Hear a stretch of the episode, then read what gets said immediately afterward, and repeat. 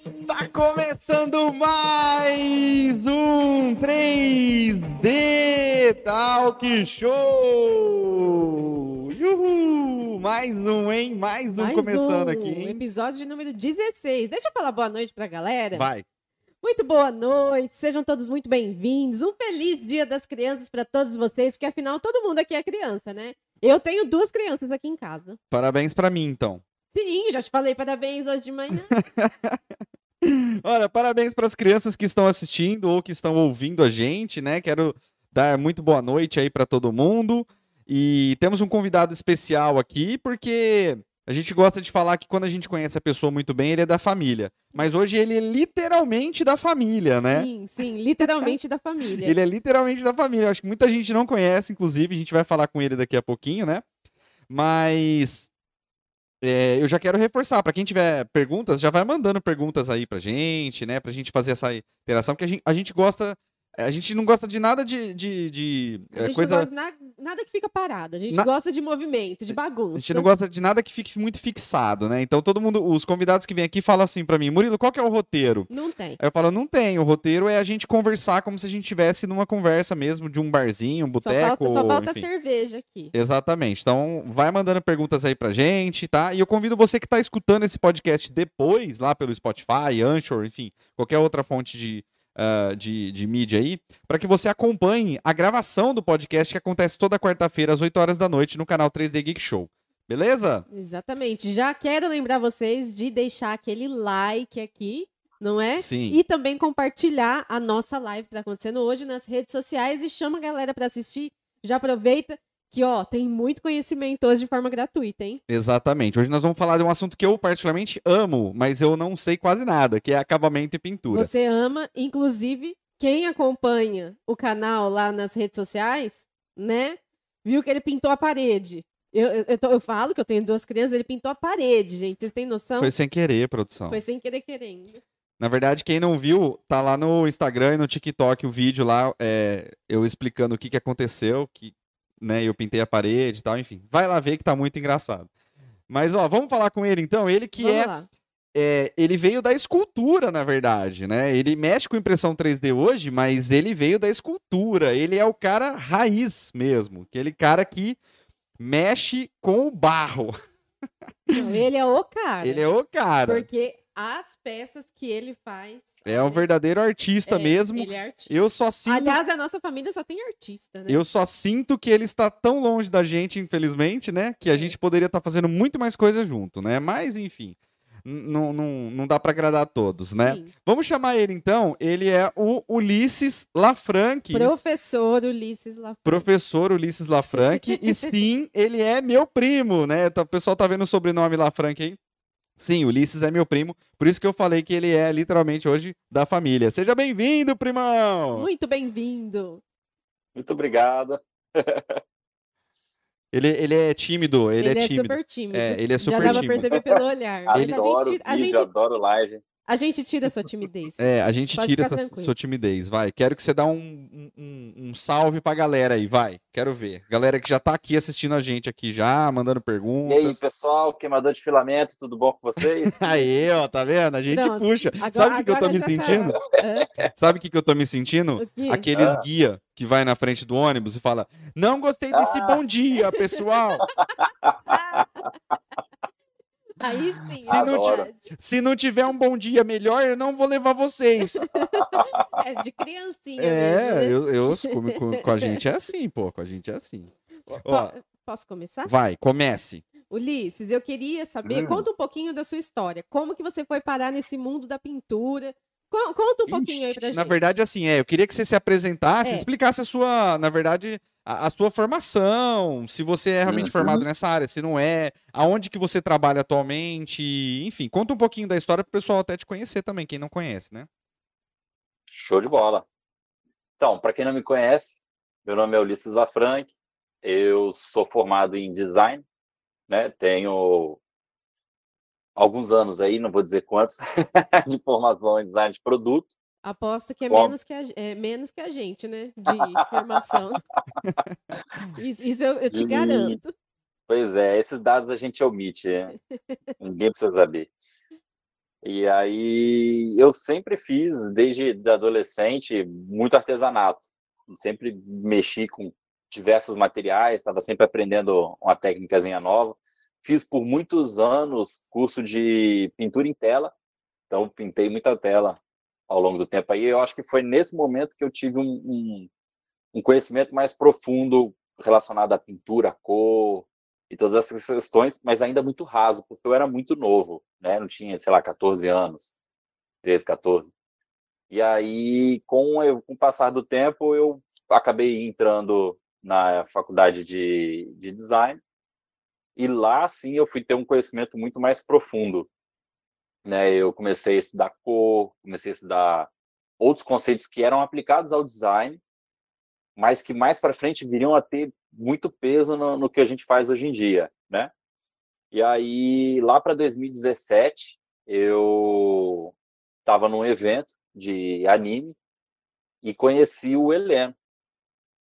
Ele estava lá esculpindo no tradicional, em clay. Eu, então, passei o evento inteiro do lado dele assistindo aquilo, porque eu achei aquilo fantástico. Eu já tinha feito um, um workshop em São Paulo, mas eu não conhecia ninguém aqui na minha cidade que fazia, né? Eu sou da Vitória no Espírito Santo. E aí eu fiquei ali do lado e eu falei com ele assim, olha, você dá aula aqui? Ele falou, dou. Era num domingo isso. Aí eu conversei com ele e falei assim, quando que é a turma? Ele falou, segunda. Eu falei, então amanhã eu tô lá. Aí, dali para frente, eu comecei a fazer aula. Então eu comecei, como o Murilo disse, no tradicional. Então, sou originalmente escultor. E ele tinha várias peças no estúdio, né? Que eu falei com ele assim, olha, posso acabar essa peça sua? Porque ele fazia muitas lives e, e mentorias online.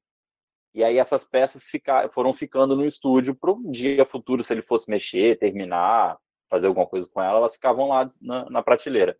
Então eu peguei para finalizar essas esculturas.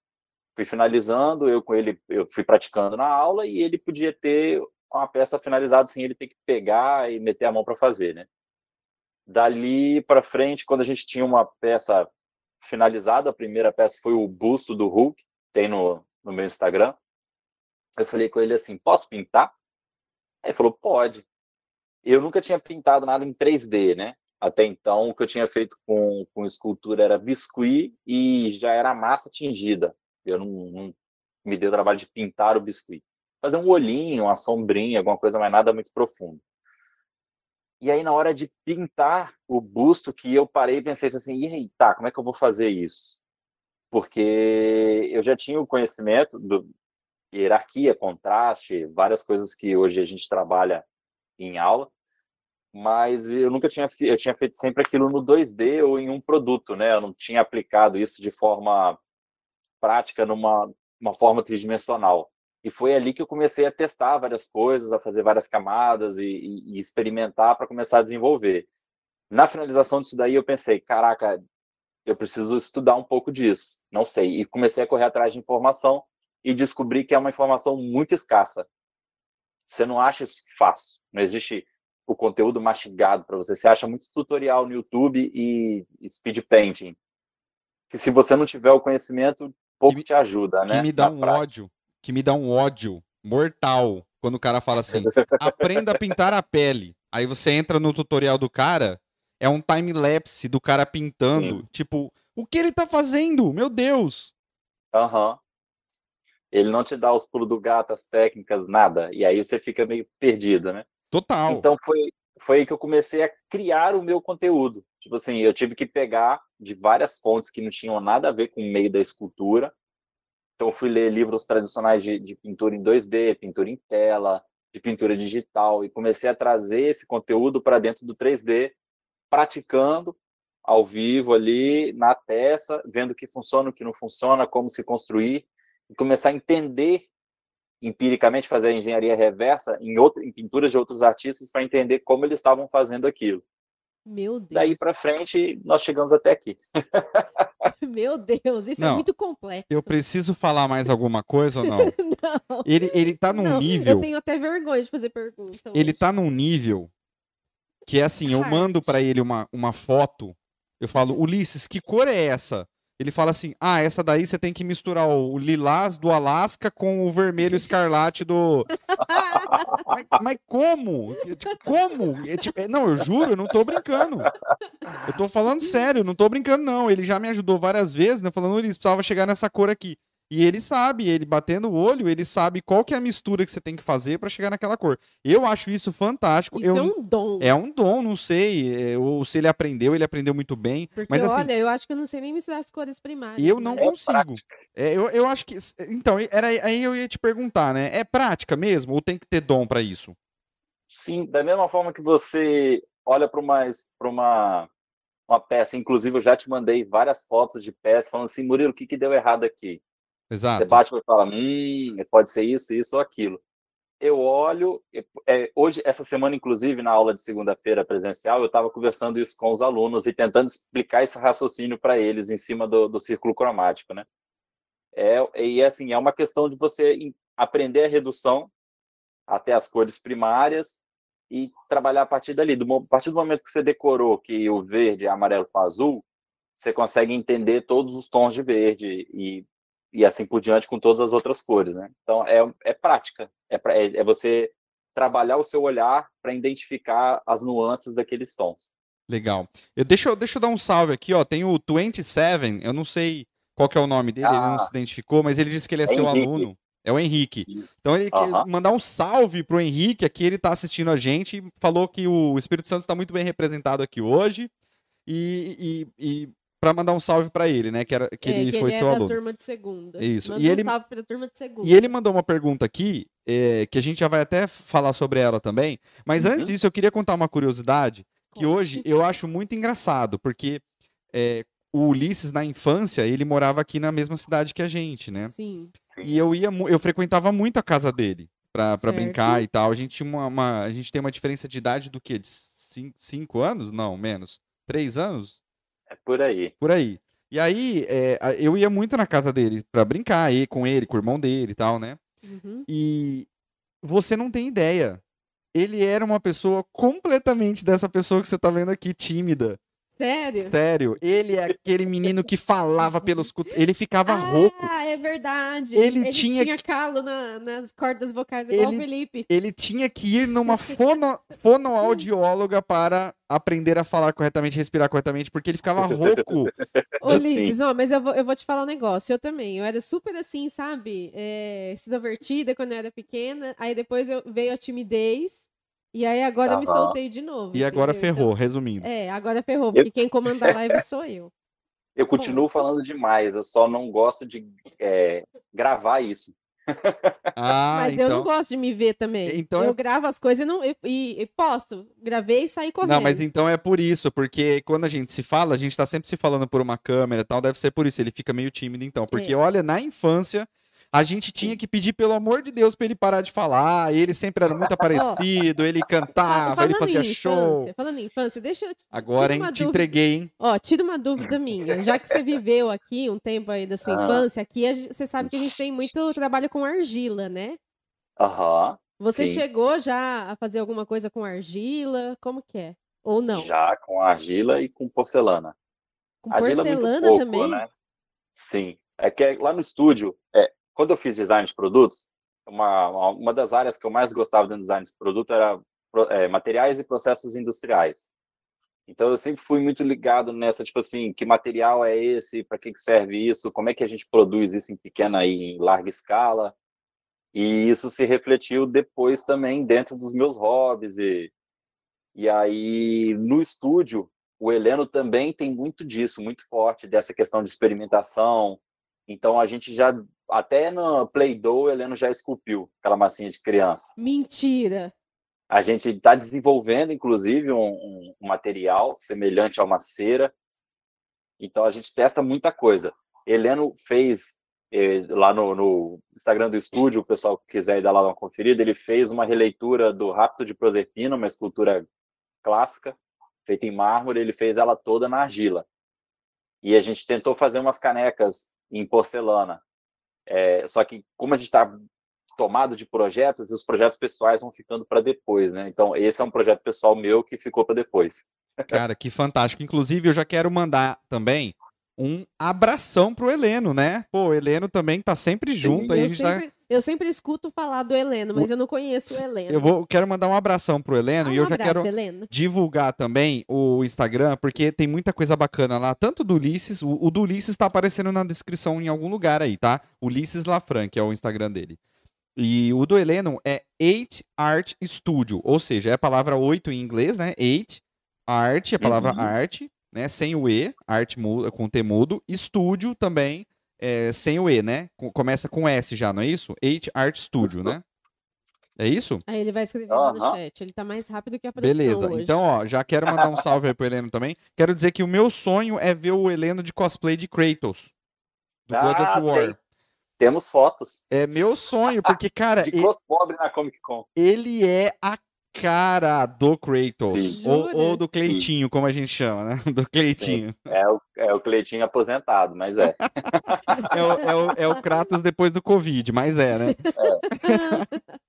Brincadeiras à parte, Heleno, ó, um abraço pra você. hein? Vamos ver se a gente convida ele pra vir aqui algum dia também, tá bom? Ó, o Ulisses mandou aí também no chat pra quem estiver Sim, eu que acompanhando a falei, gente na ele tá gravação. mais rápido que a produção Uhum. hoje. A produção tá- tá meio, tá meio assim, perdida hoje aqui nos, nos fios. Ó, e aí, o Henrique, ele tinha mandado uma pergunta, e até Uhum. eu vou até te perguntar isso, porque eu, particularmente, nunca testei. A gente sabe que entre os filamentos aí da impressão 3D, o mais chato de todos é o bendito PLA. Ele é muito duro para lixar. Ele é muito difícil de lixar. Né? E ele não aceita nenhum tipo de tratamento químico, como, por exemplo, o ABS aceita é, para fazer o tratamento com acetona e tal. E ele me perguntou se a gente já fez tratamento químico no PLA usando álcool isopropílico. Eu, particularmente, nunca ouvi falar sobre isso. Até, é, até onde eu tenho sei. ouvido boatos sobre isso. Então, até onde eu sei, eu sei que o PLA, ele aceita tratamento químico, mas com... eh, eu não vou me lembrar agora. Aquele negócio que o pessoal usa nos filmes pra dormir, como, como chama? Travesseiro. Não, não, que eles põem Ah. um pouquinho de... eh, eles põem um pouquinho do, do líquido num pano. Ah, É. Não é etanol, Não. é... Me, me fugiu o nome agora, tá, mas vocês sabem o que, que é, né? Aham. Que o pessoal Sim. coloca num paninho, aí eles colocam no nariz da pessoa assim pra pessoa dormir. Uhum. Ah, clorofórmio. Isso. Clorofórmio. E aí eu sei que o, que o, o PLA, ele aceita um tratamento com clorofórmio. Porém, Nossa, porém, mas eh, eu particularmente nunca ensinei a fazer no canal, porque é extremamente perigoso, né? O- É. O clorofórmio, ele é, ele é, é- ele tem uma- um nível de combustão muito alto, enfim. É muito volátil. É, Você ele é vai muito- fazer uma névoa de produto químico no, no ambiente muito fácil. misericórdia. Exato. E aí, por exemplo, pode ser perigoso se você inalar. Então, tem uma série de riscos. Então, eu acho que não vale a pena, né? O Uhum. acabamentinho que ele vai dar no PLA ali não vale a pena pelo risco. Então, eu não, eu não indico, não gosto, não vou fazer nunca, né? Então, é, agora, com álcool isopropílico, eu confesso que eu fiquei confuso, porque eu nunca ouvi falar que o álcool isopropílico interferia na, na, na, na qualidade química do PLA, de alguma forma, por exemplo, né? Nunca ouvi falar Pois sobre é. isso. A gente começou a ouvir sobre isso. Estou para fazer esse teste no estúdio também, ver de qual é. Mas a gente também não testou ainda não. Se alguém Legal. já testou, deixa aí nos comentários. É isso que eu ia falar. Se alguém já testou, ele já tá já. se soltando. Se alguém, exatamente. Se alguém já testou e, e sabe como é que funciona, manda pra gente, porque aí a gente faz um vídeo, né? A gente dá os créditos, não tem problema. A gente faz um vídeo aqui, a gente fala no podcast, enfim. É, a gente vai, Exatamente. a gente quer ensinar a galera, né? Quanto mais informação, melhor. O pessoal tá rindo aí de você que você falou travesseiro. Ué, lógico. O que, que usa pra dormir? Travesseiro. Travesseiro. Ah, essa minha Ó, eu produção me tenho- mata, eu viu? tenho uma outra pergunta. Ulisses, Ulisses você, Oi. é, quando você começou a, a fazer Uhum. essas, essas- esses acabamentos, essas pinturas, no início você teve assim muito erro, muito acerto. Você é muito perfeccionista, porque a pessoa que está aqui na minha frente é extremamente perfeccionista. Né? Então, como Aham. que, como que era esse, o seu início? Então, é, eu nunca, nunca fiquei satisfeito com nenhuma pintura, né? Acho que por conta disso. Até hoje? Porque é. Ah, eu não. acho que é um, um- eu acho que é uma, maldição de todo mundo que é maker, todo mundo que faz a- as coisas. É, nunca tá, tá sempre em busca da peça perfeita, né? Você nunca, você Olha, nunca chega lá. eu não acho que é todo mundo, não, que eu tenho visto umas peças aí bem feias. Que sinceridade. Então, é, é, esse- é, existe essa, essa questão que eu desenvolvi depois, né? No começo não, mas com o tempo eu, eu entendi uma coisa que existe é, a sua peça de estudo e a sua peça de produção. Então, a peça que você está produzindo, vamos supor ah, eu quero fazer para dar de presente para alguém, eu quero fazer para pôr na minha prateleira. Essa seria a sua peça de produção. Ela vai sair com o máximo do seu potencial daquele momento que não quer dizer que é o seu máximo ou que você não vai evoluir a partir dali, né? Só que a produção, quase sempre, ela não faz com que você melhore, tá? É, no, na, na, no ramo da educação física, é porque antes de fazer design, eu, eu fiz educação física. Eu fiz Como é algumas é? faculdades ao longo do tempo. Como é que é? Tem tudo a ver. Oi? O que, que Sim. tem a ver? Tem tudo a ver. Pois é. Eu acho ótimo. Ah, é bom que eu aproveite todo o conhecimento de anatomia, né? Que ele é muito importante para a escultura e para a Ah, pintura. é- é- é isso que eu- por, por isso que você faz umas peças, né, muito É isso- realistas. É isso que eu ia falar, porque a anatomia Aquele é extremamente zumbi, importante. Cadê, ó? Eu tô olhando. É um zumbi aquilo ali, não é? Sim. É, ficou perfeito. É uma peça de anatomia, agora faz- tudo faz sentido. Enfim. Na, na educação física, a gente tem o, o, o alongamento e a flexibilidade. Treino de, flex, de alongamento é aquele treino que a gente faz todo dia antes e depois no exercício. Você vai até o seu limite e mantém ele, para dar manutenção no, no alongamento que você já adquiriu. Se você quiser ter ganho, você tem que fazer a flexibilidade. Você tem que ir um pouquinho além do limite todos os dias para você alargar esse limite seu. Na mesma mesmo raciocínio é para a peça de produção e a peça de estudo. Na peça de produção você vai dar manutenção naquilo que você já sabe, você vai refinar a sua coordenação motora. No, na peça de estudo é aí onde você vai crescer. E é, muitas vezes as pessoas confundem as duas coisas. As pessoas acham que quando elas estão fazendo uma peça que elas querem chegar lá no final, acabada no verniz, para ser vendida ou para ser colocada na prateleira, ela está estudando. Não, a, a, peça de estudo é quando o foco não é finalizar a peça, é você testar um conhecimento novo ou desenvolver um, uma junção de técnicas ou uma técnica em específico. Essa peça normalmente ela vai ficar feia, ela vai ficar ruim, ela não vai ser, não é uma peça apresentável, mas é a peça que vai te empurrar para frente. Aí tem gente que se apega, tem situações onde a pessoa se apega a peças de produção, eu só vou fazer aquela produção. Então, o, a curva de, de aprendizado dessa pessoa é muito lenta. Ela vai demorar muito mais tempo para fazer uma peça boa. E tem gente que nunca tem a peça de produção, que é o oposto. A pessoa está sempre estudando, estudando, ela está sempre escondendo as suas peças e, e nunca finalizando. Ela, ela começa uma peça, e quando ela está para dar um passo à frente, ela abandona, faz outra peça e ela nunca finaliza também. Então, é importante chegar nesse, nesse meio termo principalmente quando a gente está começando, é a gente entender que a gente tem peças que a gente vai pintar e tem peças que a gente vai estudar. É, separar o quanto antes isso ajuda a acelerar o processo de melhoria da, da qualidade da sua pintura. Assim, para resumir, Entendi. a peça de teste dele é a minha melhor peça. É tipo, é esse nível. tipo, resumindo. Ninguém, ninguém vê minhas peças de estudo, elas Ele- ficam guardadinhas. Ele posta assim no Instagram assim, ai, testando um wash na espada aqui no negócio metálico. Meu, que isso? Parece, tipo, parece, o- a gente tava falando da Iron Studio, parece Iron Studio, acho que fica melhor que a Iron Studio, sei lá. Fica É melhor. aquele, assim, aquele, aquela lâmina lá que eu postei no Stories, normalmente é, é- é legal a gente trabalhar cores no metal, né? Porque a gente tende a fazer Preto e prateado, é, bota o preto para dar umas sombras É, é o que eu faço. foi. Tá ótimo. É tá isso. vendo? Você É o- precisa o- aprender o- mais. O metal, ele, ele reflete. Então, são várias cores que estão ao- no ambiente interferindo nas cores da peça. Né? Então, assim, tem aquele ponto onde a gente colore a peça com cores base. É uma- seria um primeiro camada, assim, um primeiro degrau na escada da pintura. Depois a gente faz luzes e sombras de uma maneira genérica. Todas as peças têm o mesmo nível de luz e de sombra.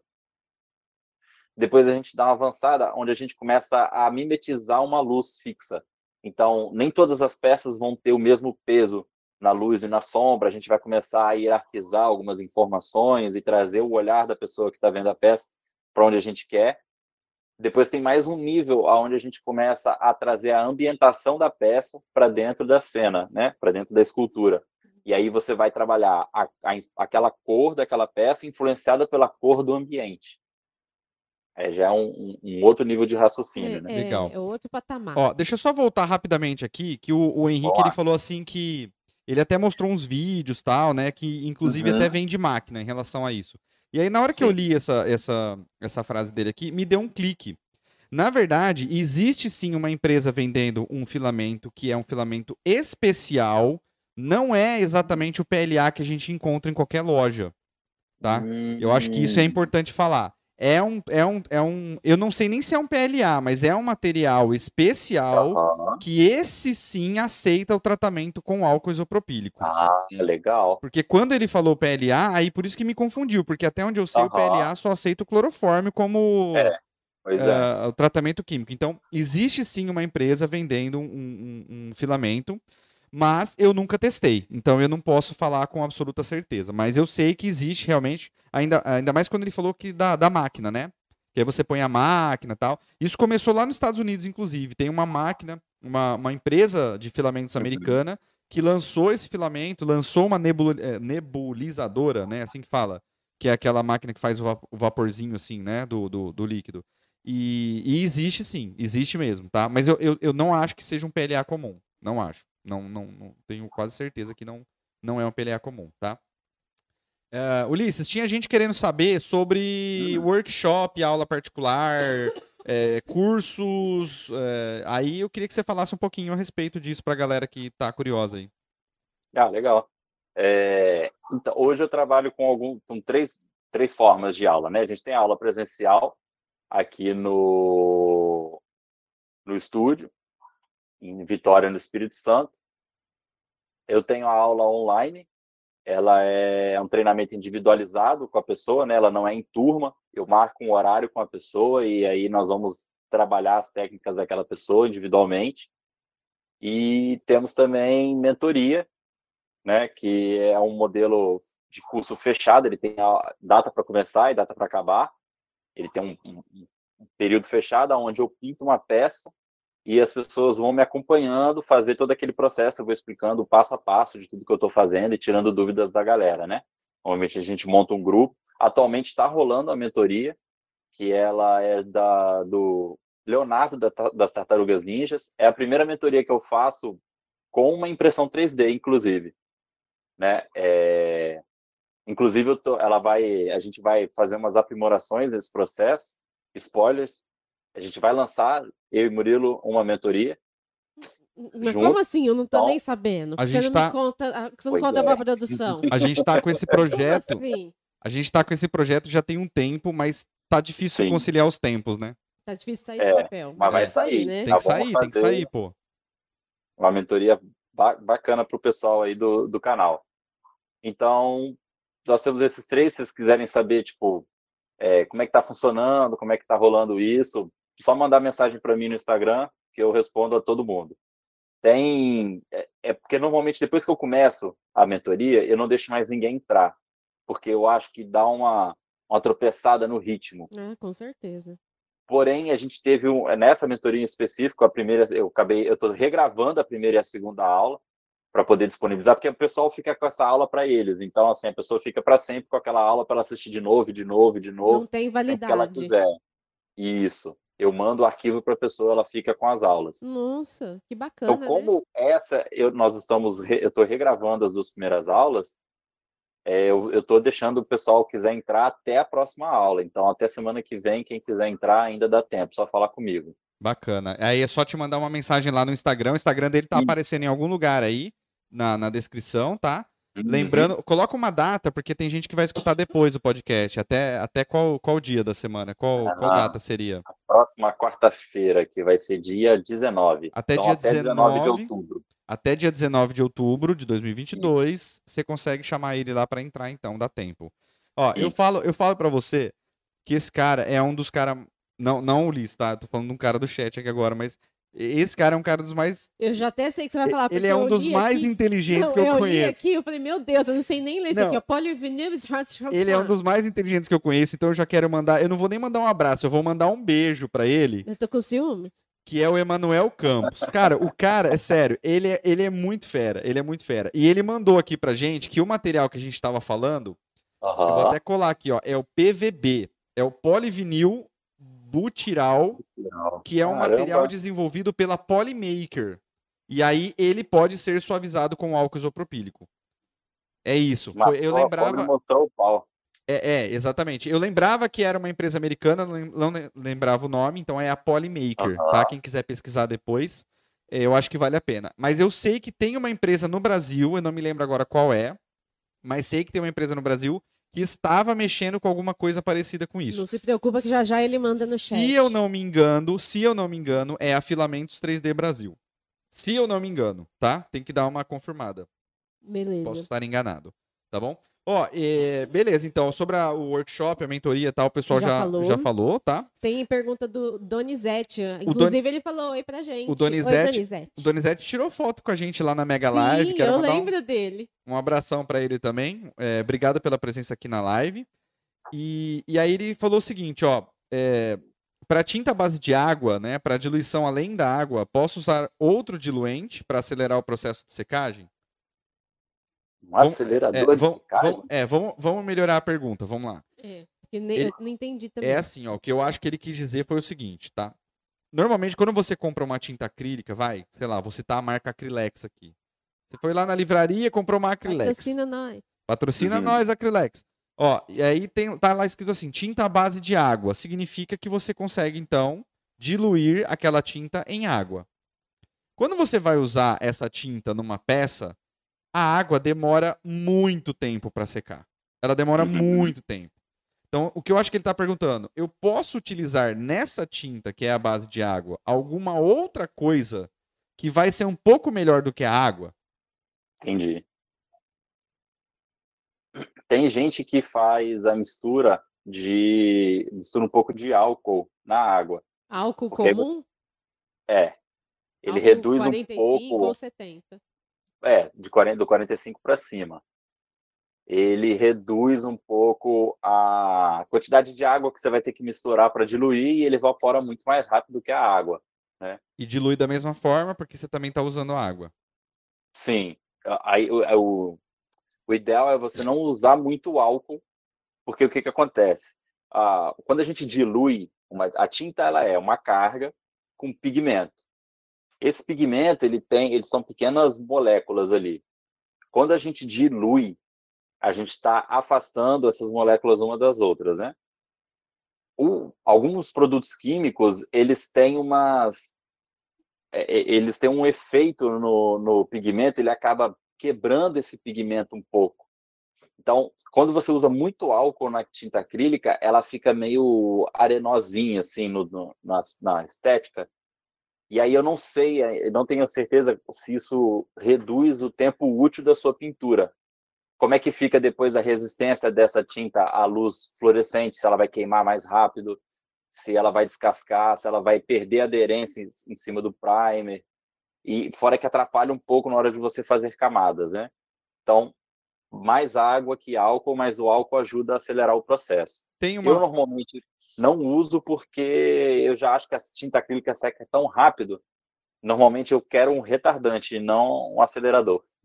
é, normalmente o pessoal usa uma porcentagem de qual, é, de qual valor, por exemplo, 10% para 90%. Você sabe É. falar isso? Normalmente, ó, eu- eu indicaria 30 a 70, 30 álcool, 70 água. No Certo, máximo 40 a 60. E- Meio a meio eu já acho muito. Legal. Tá. É, eu acho que é muito da prática também, né? Talvez você já Sim. consiga uma diluição, é, eu acho que perfeita com a água, e aí por isso que você acha que de repente seca muito rápido e tal, porque você coloca É. menos água. E, cara, eu quando eu Porque vou diluir, É a, é a espessura da camada que você está pintando. certo. Não adianta pintar muito grosso, né? Porque você mata a camada de baixo. Então, é, é- isso, é outra, isso é outra questão. Por exemplo, eu sofro muito com isso. A gente já quer ver a peça pronta de uma vez. Então a Uhum. gente quer já cobrir, a gente quer, quer fazer a cobertura da peça toda de uma vez já, de repente. Sim. Né? E, e aí não fica legal. O legal é você fazer três, quatro camadas. Faz uma camada fina, espera secar um pouco, faz outra camada, espera secar. Mas haja paciência Haja também, né? paciência. Olha, é um, é um mega controle pra ansiedade. Pra quem é- tem- sofre com ansiedade, é, um- é uma terapia, viu? Mas quem é Sim. perfeccionista sofre. Sim, também. É uma Né? coisa que eu estava falando isso com, com os alunos, né? Porque às vezes a gente tende a pensar assim, ah, vou fazer um, vou pintar um uniforme, o pedaço desse uniforme ele é amarelo. Então você vai pegar a tinta amarela e vai tacar a tinta amarela ali para ele ficar amarelo na primeira camada. Não funciona. A ideia na pintura é que você consiga, ao final de algumas camadas, você enxergar o amarelo como somatório dessas camadas e não sobre e não deixar que a camada mate as camadas de baixo. Então provavelmente você vai ali de um, de um preto para o marrom, do marrom para um ocre, do ocre para o amarelo, do amarelo para o amarelo clarinho na luz. E aí quando você vê todas essas camadas de frente, você vai ver esse somatório e você vai ver a cor que você pretendia lá no final. Esse é o ideal da pintura, né? E não cobrir ela de uma vez só. Então, esse, esse, é esse sistema é um sistema RGB, certo? Ou ele é o C- Sim. CMYK? ele é todos esses dois métodos eles são para cor luz que tem a cor luz e a cor pigmento Isso. né e a, a cor luz é o semic seria uma tentativa de imitar a cor pigmento na vida real só que ela é uma analogia então teoricamente a gente sempre vai par- partir no pigmento do vermelho amarelo azul branco e preto Certo.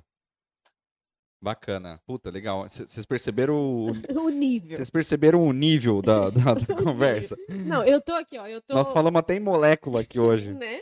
Eu tô olhando pra você, só que ao mesmo tempo aquele Homem-Aranha. É Homem-Aranha, não é? É o é o É, o Aranha Spider Black. Spider Black. Aí eu olho, tem ele me olhando e tem o teu. O... O, o, o zumbi. O, roxo. zumbi. Ah, o, E o roxo e tem o visão, visão, ali, visão. né? É. Tá. Mas aquele ali, ele tá perfeito. É. É Ele uma tá- pena que a tá gente muito é uma perfeito, que não dá, pra, não dá pra pegar. É, é uma pena que a gente não consegue mostrar. Eu até queria convidar o pessoal mais uma vez para quando acabar o podcast, quem estiver escutando depois, acessa o Instagram do Ulisses, do H Art Studio, porque tem essa peça lá que é o Spider Black. E, e aí eu até queria contar um pouco dessa história, que foi muito, foi muito legal, né? Nossa, Ulisses, você não sabe o sofrimento que eu tive. Não, então, por isso que eu. Só que aí eu. Só, só que, Por um segundo eu até esqueci. Aí eu, eu olhava assim e falei, meu Deus, eu tenho que esquecer. Tenho só que que, ó, esquecer. deixa, eu eu vou contar primeiro o meu lado da história. E aí depois você conta, vocês contam o lado de vocês da história, tá? Que, que eu- eu acho sensacional.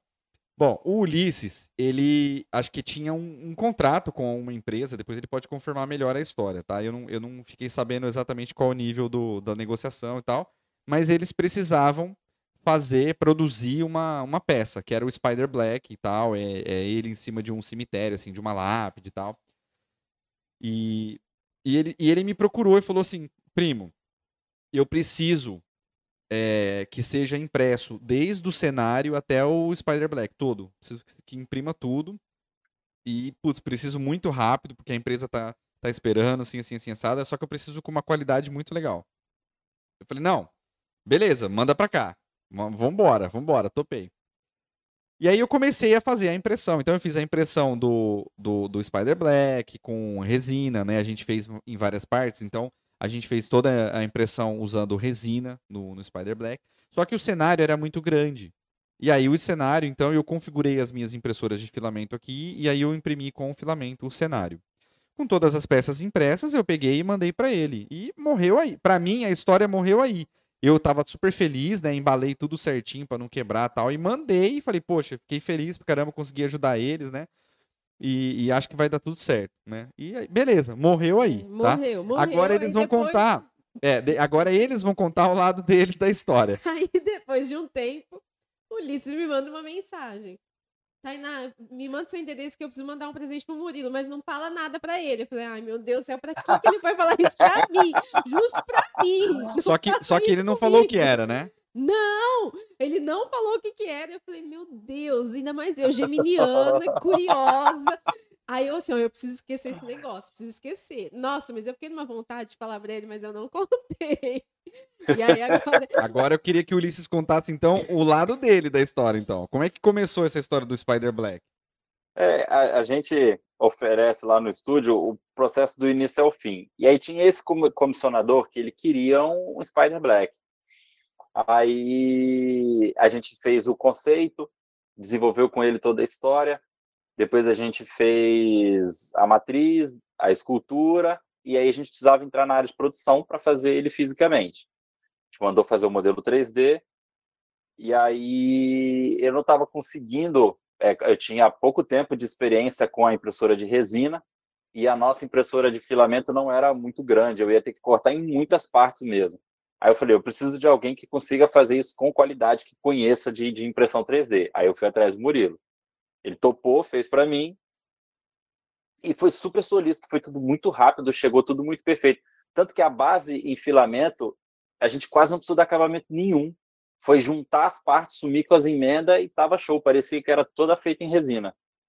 Aí a gente fez uma e eu conversei, sentei com o comissionador, ele falou assim, porra, muito bom. Eu falei, então, ficou muito bom, mas não foi a gente que produziu a matriz. Eu, eu fiz uma parceria com um, um, primo meu, que é do canal dele, aí mandei, fiz toda a, a, a, propaganda, falei, então, você não acha que a gente consegue... Porque ele tinha, era um grupo de colecionadores, né? É um, um commission. E aí eles tinham uma, uma, é uma peça de tiragem limitadíssima ali, eram para algumas pessoas só. Eu falei assim, pô, não rola da gente fazer um, um, um a mais para eu mandar? Ele falou, não, show de bola, o trabalho ficou ótimo, pode fazer, autorizou. E aí eu precisava mandar. Só que na correria de resolve isso, manda e-mail para não sei quem, eu pedi o endereço e esqueci de contar a história, né? Esqueci de falar. Não, assim, e aí ele me deixa curiosa, né? E aí, você não sabe. Os dias que eu ficava em casa, cada vez que tocava o interfone, que era o correio, eu falei assim: ai meu Deus, é um negócio do. Chegou. Chegou. E nada desse negócio aparecer em nada. Até que um belo dia você falou assim: ó, oh, já postei, o negócio de rastreamento tá aqui. Aí eu entrava para ver, eu falei assim, ah, você quer saber? Eu vou desencanar, porque senão eu vou acabar contando. né?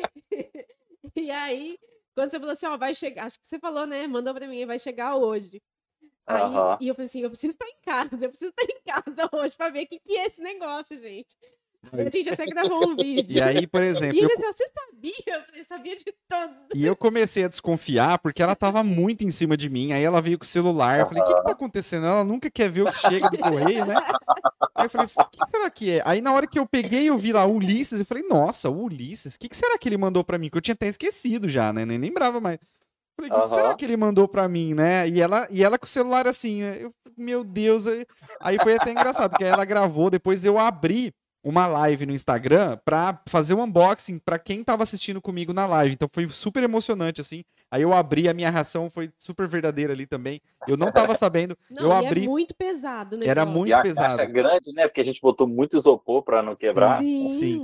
E aí, assim, resumindo, eu tenho uma edição mega, hiper, ultra limitada do Spider Black que pouquíssimas pessoas têm.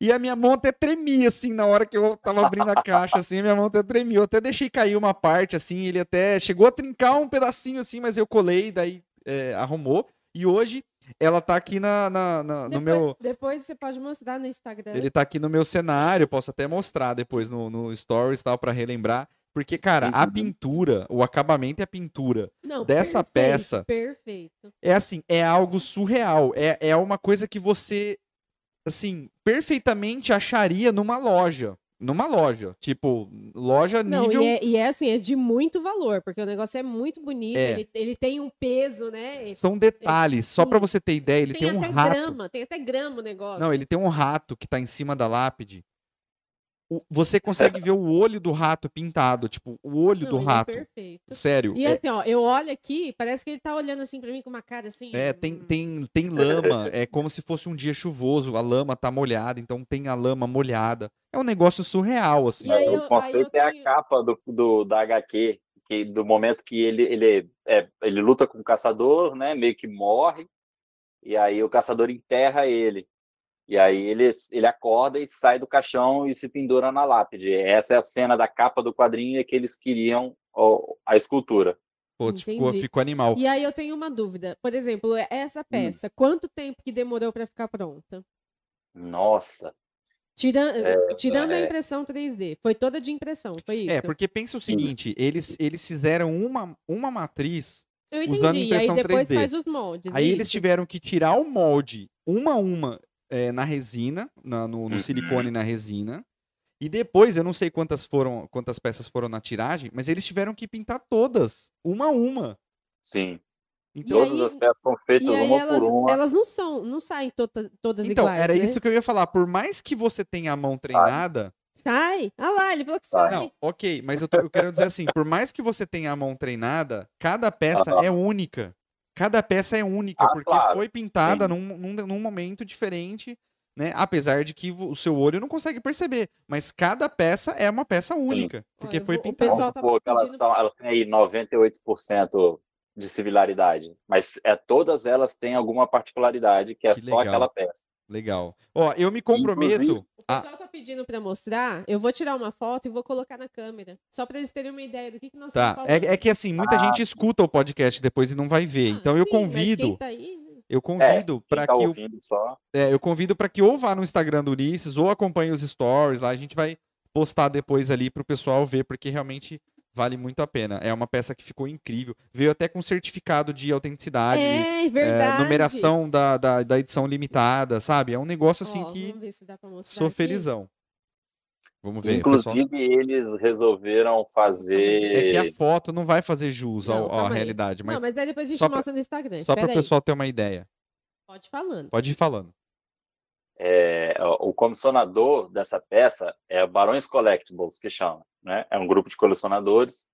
E eles resolveram fazer disso uma, uma coleção.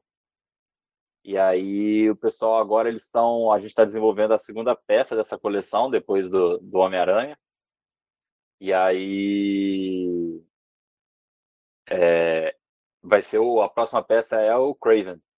É o bichinho tá, tá ficando bonito. Que legal, bacana. E vocês estão postando o processo? O pessoal consegue acompanhar? Não, por enquanto não. Legal. O primeiro a ver e aprovar e é sempre o, o dono da peça. Legal. Bacana. É, eu tô olhando aqui no, no, no, no vídeo aqui. Deu só pra ter uma ideia, mas tá- ficou tudo super desfocado, não, não deu pra ver. Então, a melhor Mas coisa é, é entrar lá e ver, porque a foto tá em alta definição. E tá? aí ele não me respondeu. Respondeu? Quanto tempo demorou? Não, é, você quer saber desde o do processo de criação do conceito Claro. até a, a primeira sim. peça pronta? Sim. Tudo? Ah, cara, eu acho que foi aí que uns oito meses, mais ou menos, Nossa. por aí. É, o bagulho é doido. Pra ter uma, uma peça pronta. A matriz, Isso, A né? a matriz. pri- é, pra gente ter ela pronta. O- te- Fez os moldes, pegou a matriz, fez os moldes, tirou a primeira e pintou. Meu Até aí Deus. mais ou menos uns oito meses. Bacana. Foi um longo processo. Ó, temos mais perguntas aqui. É, Vamos lá. E aí o pessoal tá. O pessoal, pelo que eu percebi, o pessoal usa mais o PLA aqui no Brasil, né? Por conta, acho que, das impressoras abertas, né? E, e, e eu acho que é uma grande dúvida do pessoal a questão do, do acabamento no PLA e tal. Daí o Sami, ele tá Uhum. perguntando assim se tem alguma tinta que é melhor para pintar PLA, você pode usar qualquer uma tal. Não foi exatamente essa a pergunta dele, mas eu tô, tô dando uma adaptada aqui para abranger um pouco mais. Aham. É, então, eu sempre falo pro pessoal o seguinte, a tinta, ela não interfere, qual tinta, né? Ela não interfere muito no material em si, porque a tinta, ela não tem contato com a superfície do material, então se eu estou pintando ABS, PLA, PETG, nylon, fibra de carbono, você sempre vai ter que botar um primer, que é, a superfí- é o material de aderência entre a superfície e a tinta. Então a questão não é, nem, não é em si a tinta, e sim qual é a base, né? Qual é o primer ideal para aquela para aquele material. No PLA, que é o que o pessoal mais usa, normalmente a gente trabalha com esse primer normal acrílico que vende em spray. Você pode usar o de modelismo, que é o que vende em potinho líquido para uso no aerógrafo. Ou de, é, as tintas da. Pode, a gente pode falar a marca, Murilo? Pode falar. Pode, a, A gente pede um gente- patrocínio também, né? Exatamente. As tintas da Color Jean, que é a Urban Art, a linha de- específica, essa linha específica. E as da Tech Bond, elas têm uma excelente aderência em cima do PLA e do ABS, tá? Então, ah, eu tô de uma cidade, eu não estou conseguindo achar primer direito, tá difícil. pode usar essas tintas. Elas têm o mesmo grau de aderência, tanto no, no plástico quanto na tinta acrílica, do que os primers propriamente Ah, ditos. e quem não, quem não acha na cidade, pô, o Mercado Livre entrega em um dia praticamente. Então, Também. Né, Sim. Dependendo da cidade, a gente pega no mesmo dia. né? é, então as, Só tem que no ficar Mercado Livre. atento que o, essas tintas elas são muito mais finas porque elas não são feitas para cobrir imperfeição. O primer ele, ele é muito mais grosso do que a tinta. Certo. Então você tem que lembrar disso que tipo assim, quem usa o primer para dar a última finalização e alisadinha na sua peça não vai conseguir fazer isso com essas tintas. Ó, é, você já até respondeu, meio que respondeu já a pergunta do Donizete, porque ele emendou logo embaixo dessa pergunta que o Sami fez, ah, se, se existe algum primer que é melhor, né? E aí, assim, eu vou, eu, vou, eu vou falar aqui, eu não sei se eu sou preguiçoso ou não, mas eu gosto muito de usar o primer da, é, acho que é Collagen, né? Aquela de spray. Aham. Eu gosto Aquele muito de, cinza, né? é, eu gosto muito de usar ele, assim, porque eu acho ele muito fácil de aplicar. Você Sim. aplica ali algumas camadas e fica muito bom. Então, eu não sei. Aham. Não sei se é mais fácil é do que. muito bom. Eu, eu sei que tem muita gente que usa no aerógrafo, né? Que eu acho que o pessoal Sim. prefere também. Então, eu não sei. Pra quem tá começando, o que, que você indica mais? Ó, se você está começando no meio da pintura, eu não indico começar com a peça muito intrincada em detalhes. Se você está começando, você está no começo, se você está com uma peça mais simples em detalhamento, vai no primer em spray, porque aí você não precisa adquirir um, um aerógrafo, um compressor, você não precisa parar um tempo para estudar como é que usa o aerógrafo, como é que dá manutenção, limpeza. O primer para aerógrafo ele é mais caro que o primer em spray. Então, para que você tenha maiores chances de sucesso de terminar uma primeira peça e partir para a próxima, faça o- uma peça mais simples e use um primer em spray que você acha em loja de material de construção. Perfeito. E o Christian tá pedindo um salve lá pra turma da mentoria também. Ah, salve para vocês, que bom que vocês estão aqui assistindo também. É, a galera tá em peso aqui, tô gostando de ver, pô. Tá, essa mentoria tá ótima, cheio de um pessoal muito dedicado, cheio de gente boa. Legal, legal pra caramba. E é, uma outra dúvida também que o pessoal às vezes tem, né, é em relação à tinta automotiva. Sim. Que aí, como você já explicou, é, e, e, na verdade eu nunca tinha pensado por esse ponto, né? Por isso que é bom a gente falar com o professor, né? Você tá vendo que beleza? É, lógico. É, eu nunca tinha pensado como, como, é, por esse lado que a tinta, de fato, não, não tem contato com a peça. Olha só que Uhum. legal. Porque muita gente fica na dúvida, ah, mas por que, que eu tenho que usar esse tal de primer? O que, que é esse primer que todo mundo Eu ia te fala? perguntar agora, por que, que eu tenho que usar o primer? Só pra esconder a, a base, é isso? Que na verdade o primer, eu vou deixar o Ulisses falar, ele tem, é, falando bem resumidamente, assim, duas funções principais, é isso? Uhum. E, e- e eu- ele deve ter mais funções, mas eu conheço duas principais. Então, explica pra galera aí essa questão do primer. Porque o primer pra mim é uma tinta cinza. Então, Então, não vai fazer diferença nenhuma, ué. O Pinta, primer ele é um preparador né, da, da superfície que vai ser pintada. Então ele, ele tem a dupla função, como o Murilo disse, de tirar determinadas imperfeições, aqueles últimos risquinhos da, da lixada mais fininha que você deu, e promover a aderência da tinta acrílica. Porque, por exemplo, no caso da tinta acrílica, ela é uma tinta muito frágil, ele é um pigmento muito frágil. Então, se você pinta a peça e passa a unha, ele sai, ele arranha, né, com facilidade, antes de você dar um- uma invernizada nele. Porém, se não tiver um material que vai grudar essa tinta no, no plástico, se você pintar o primer direto na peça, mesmo invernizando, ela vai descascar com muito mais facilidade desse plástico. Porque o plástico, por ser inerte, mesmo ele sendo poroso, ele, a tinta acrílica ela não adere com facilidade à superfície do plástico. Já o primer, que é um, não é uma tinta, é um produto químico, ele adere no plástico e a superfície dele fica. É como se fosse uma cola sem ser cola. Né? O Harry Potter Entendi. sem ter Harry Potter. Entendi. Ele vai ser a cola para os dois lados, tanto para a tinta quanto para o plástico. Entendi. Perfeito. O, o Emanuel, ele tá falando assim, nas próximas lives, deixa a integração do, do, do telefone, eu- né, que a gente que- tem.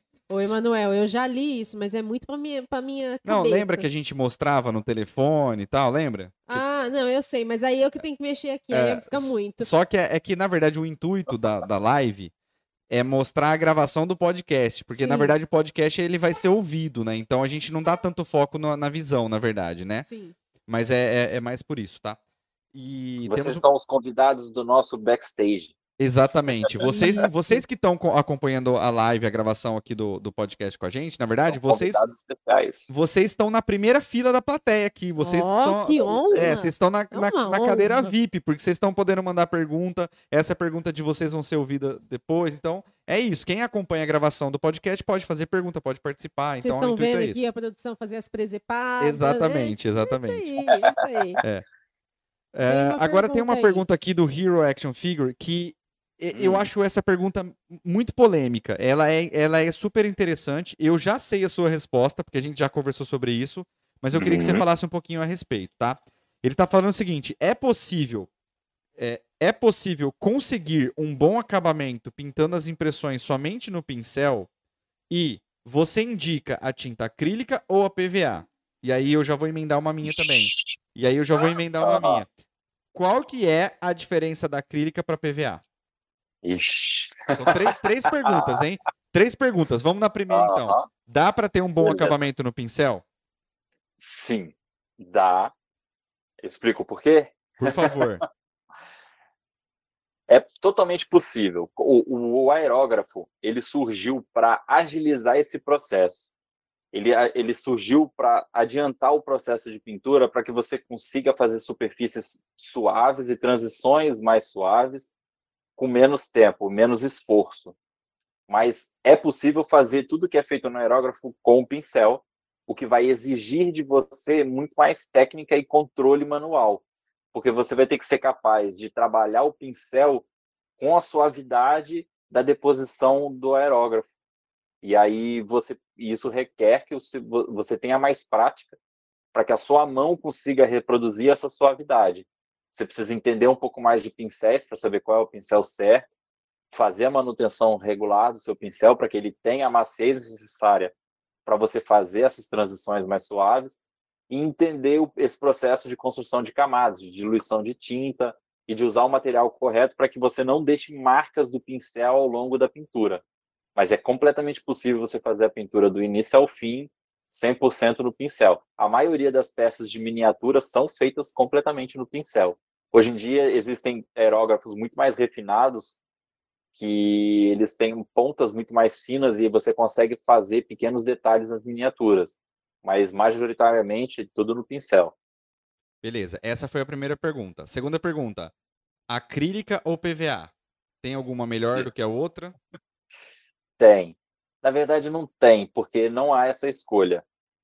Não usem a tinta PVA, usem a tinta acrílica. Certo. Por quê? A, a tinta PVA, ela é uma tinta de artesanato. A, a principal diferença da tinta PVA para a tinta acrílica é que a tinta PVA ela cria um filme em cima da peça. Quando você pinta e ela seca, ela cria uma película. Essa película ela é o canal para rachar depois. Principalmente se você não consegue fazer camadas ultra finas com ela. Se você é, é daquelas pessoas, por exemplo, vamos supor que você está pintando um cartoon, que é uma coisa que a gente esqueceu de comentar lá atrás, que essa construção de camadas ela depende da técnica e do tipo de, de estilo que você está aplicando na pintura. Então, vamos supor que nós estamos fazendo uma peça com cel shading. Cel shading é aquele estilo de pintura aonde imita o anime, sabe? A cor ela é muito blocada, a sombra é demarcada, não tem degradê. Todas as, as, as áreas de cor Só elas lembrar são do Dragon Ball. com uma linha viva. Isso, é Dragon Ball. Inclusive, a maioria das peças em cel shading são do Dragon, Ball. É. Então, naquele processo, você pode e deve cobrir muito bem com aquele tom que você está usando. Não tem a construção de camadas. Porém, você tem que conseguir cobrir sem fazer sem marca de pincel, né? Então, de qualquer forma, você vai fazer camadas. A diferença é que você vai fazer camadas com a mesma cor. Meu Deus. Na, no processo do PVA, se você está fazendo isso com a tinta PVA, provavelmente a sua tinta, a sua pintura vai rachar depois. A tinta PVA ela não dilui, então, por- pelo fato dela criar esse filme, a, a estrutura molecular dela agarra um, um pigmento no outro. Então, quando você dilui, você meio que arruína a chance dela de tentar se ligar e formar essa película. Né? A tinta acrílica, se você raspar ela, ela esfarela. A tinta PVA, não, a tinta PVA vai saindo lasquinhas assim. Às vezes, dependendo se você aplicar muito calor, você consegue até depilar ela assim, como se fosse um.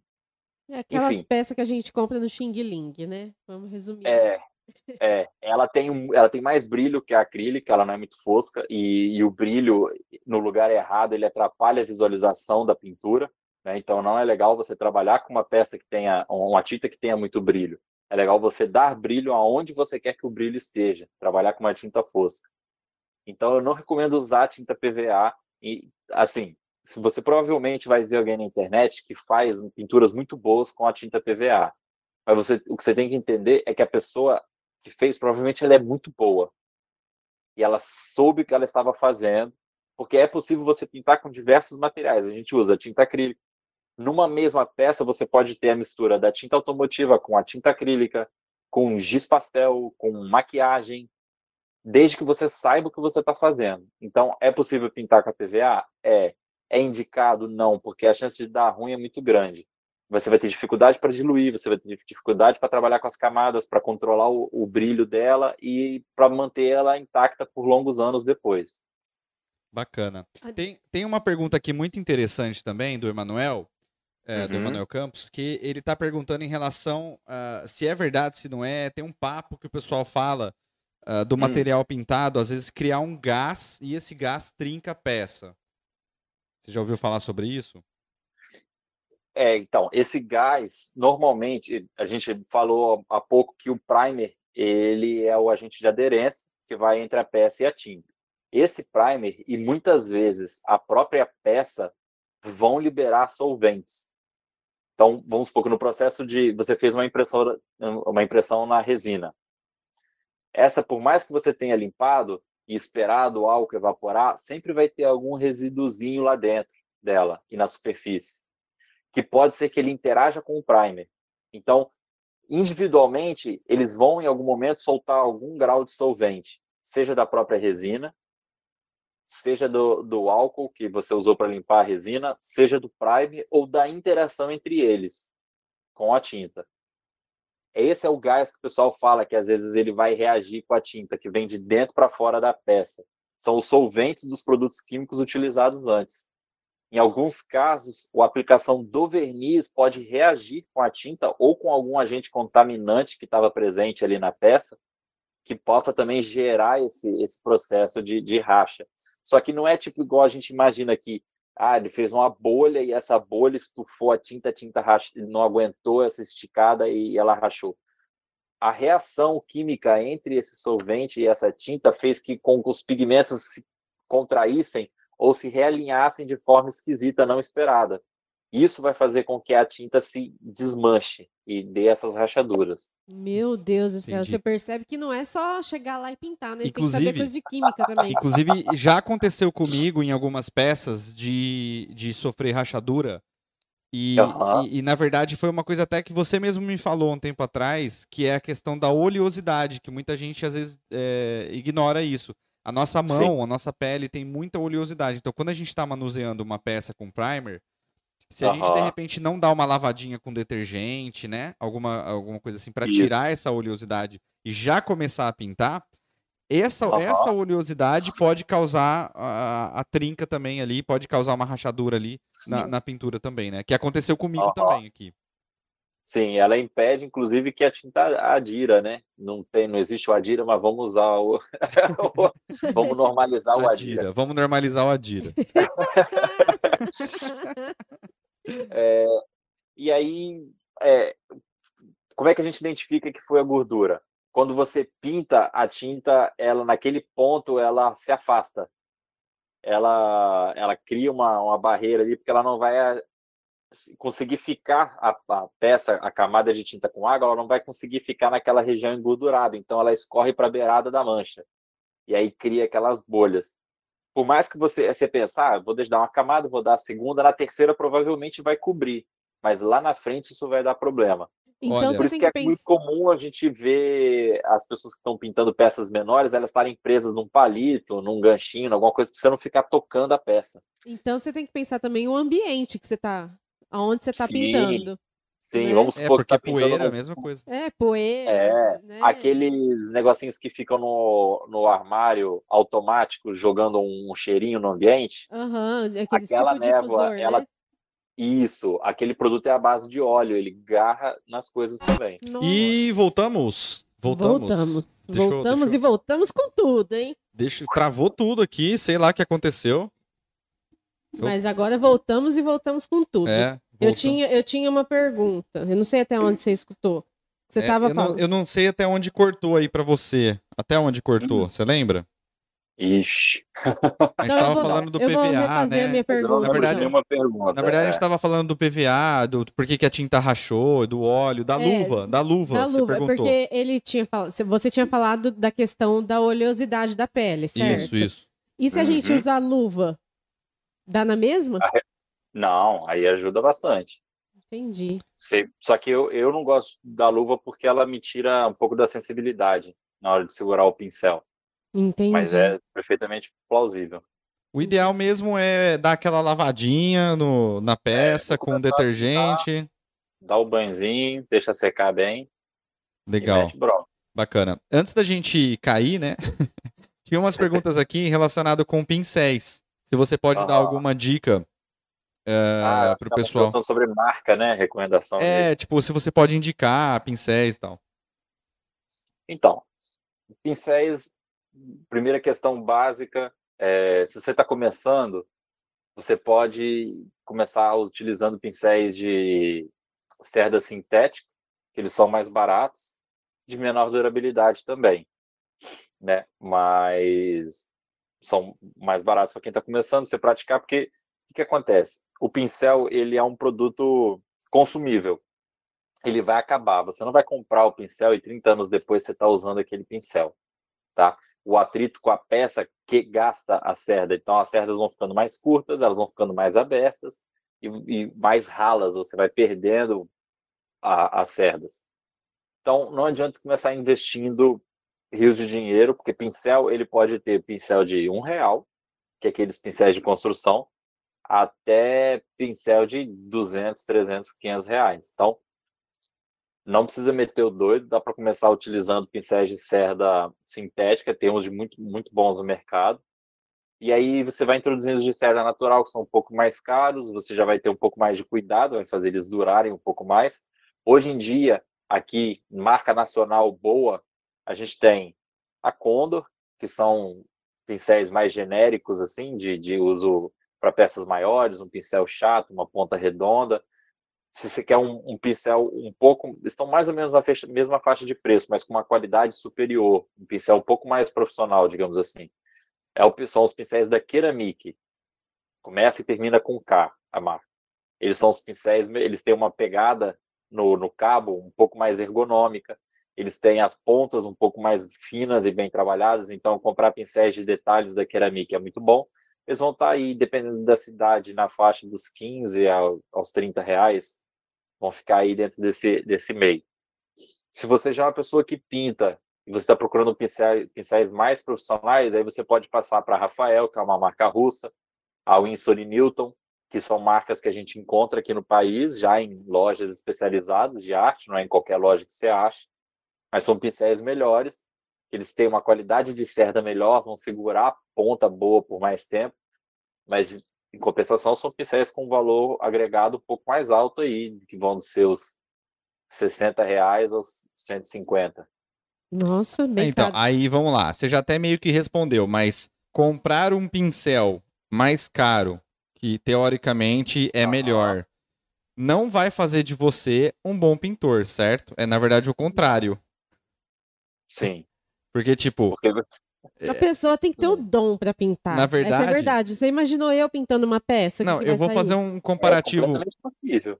Ah, não faça isso. Eu vou fazer um comparativo com um instrumento musical. Aham, Nós temos, por exemplo, um- um- uma guitarra, sei lá, Stratocaster qualquer, e nós temos uma Uhum. Fender. uhum, Aí, né, ah, putz, é uma Fender, é uma Fender. Só que, tipo, a Fender custa muito mais caro do que uma genérica, né, uma Michael, sei lá. sim. E E aí pessoas agora estão nesse determinado momento. Nossa, o Murilo entende de guitarras também. Olha que legal. tipo, Então, a dona de casa já ia falar marca de sabão em pó. você tá vendo? Você tá, você tá quase casada com o Rodrigo Hilbert. Se bem que, se bem que não, o Rodrigo Ah, Hilbert eu não tá escuto- bem falado essa eu semana. escutei, eu escutei você Exatamente. falando, você, você ouvindo. E eu Deve achei. ser tudo mentira, porque. Calma aí, eu é vou fazer uma lindo. pausa aqui agora no assunto de acabamento e pintura, porque agora eu quero retomar aquele Ele é assunto. o cara. Eu quero retomar aquele assunto da feira, do Ah. congresso. Ah, Que agora eu quero pontuar isso para os nossos ouvintes aqui que estão Ah. escutando. hum. Que, com todo amor e carinho, né? Levei ela para São Paulo para ela ir num congresso que ela falou: Nossa, eu vou estudar. Ah, Nossa, eu vou. Eu peraí. vou. Não, não, não, não, va- Vamos reformular aí. Calma. A gente já ia para São Paulo. Deixa, deixa eu falar. Calhou de eu ter o congresso. Eu falei, então vamos três dias antes. né? Calma. Você, tá, Ah. pare- você tá parecendo o, deputado, o, o debate da, da Globo aqui. Ah. Deixa eu falar. Deixa eu falar. Respira, Ah. respira. Deixa eu Vamos falar. lá. Senão a voz encavala e nenhum, ninguém escuta ninguém. Calma. Então vamos lá. Levei ela para São Paulo para falar ir no congresso. Todo amor e carinho. Ela, nossa, tá muito cansativo. Eu tô estudando demais. Eu tô.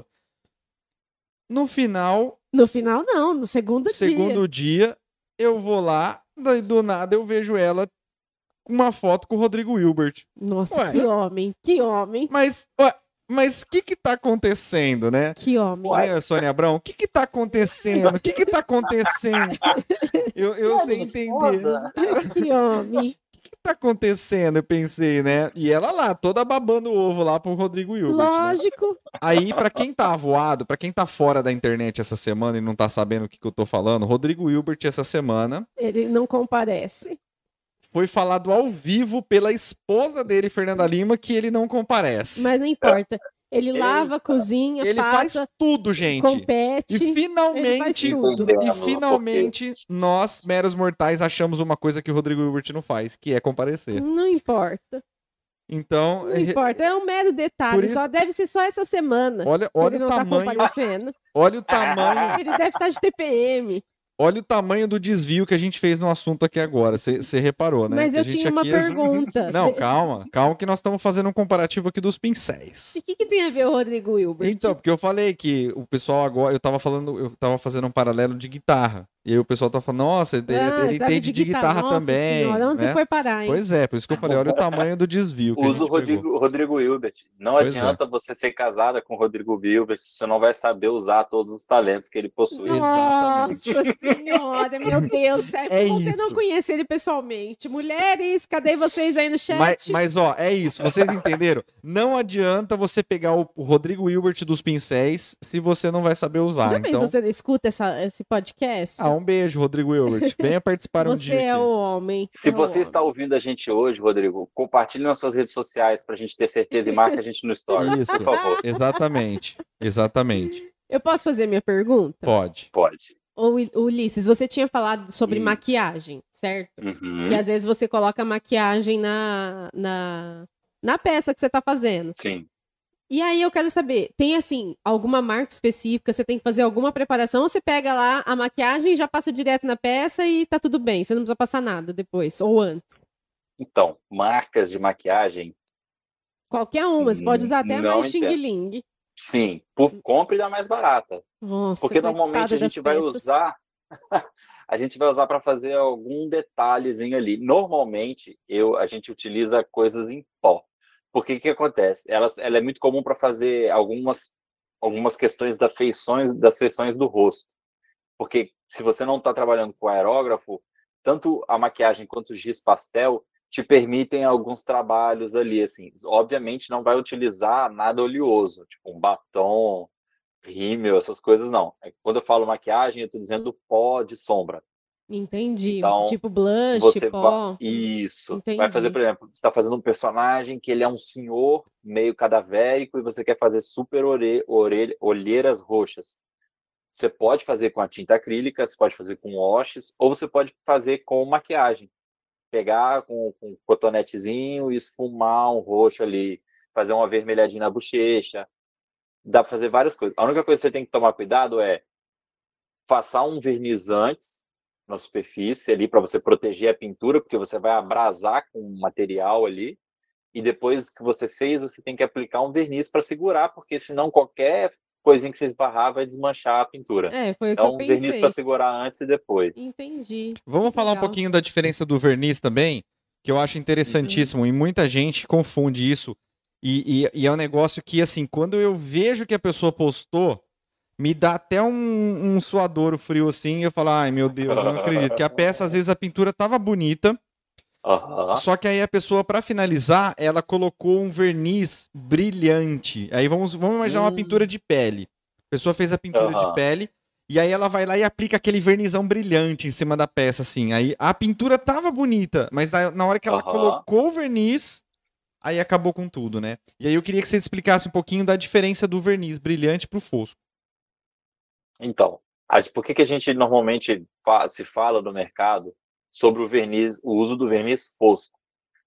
O brilho, quando você está fazendo uma pintura, que você está pensando nas camadas, você está pensando na iluminação que você quer reproduzir naquela determinada peça, você vai trabalhar todas essas questões, essas informações na tinta. Então, a sombra, você vai pintar a sombra, a luz, você vai pintar a luz, os meios tons, a ambientação.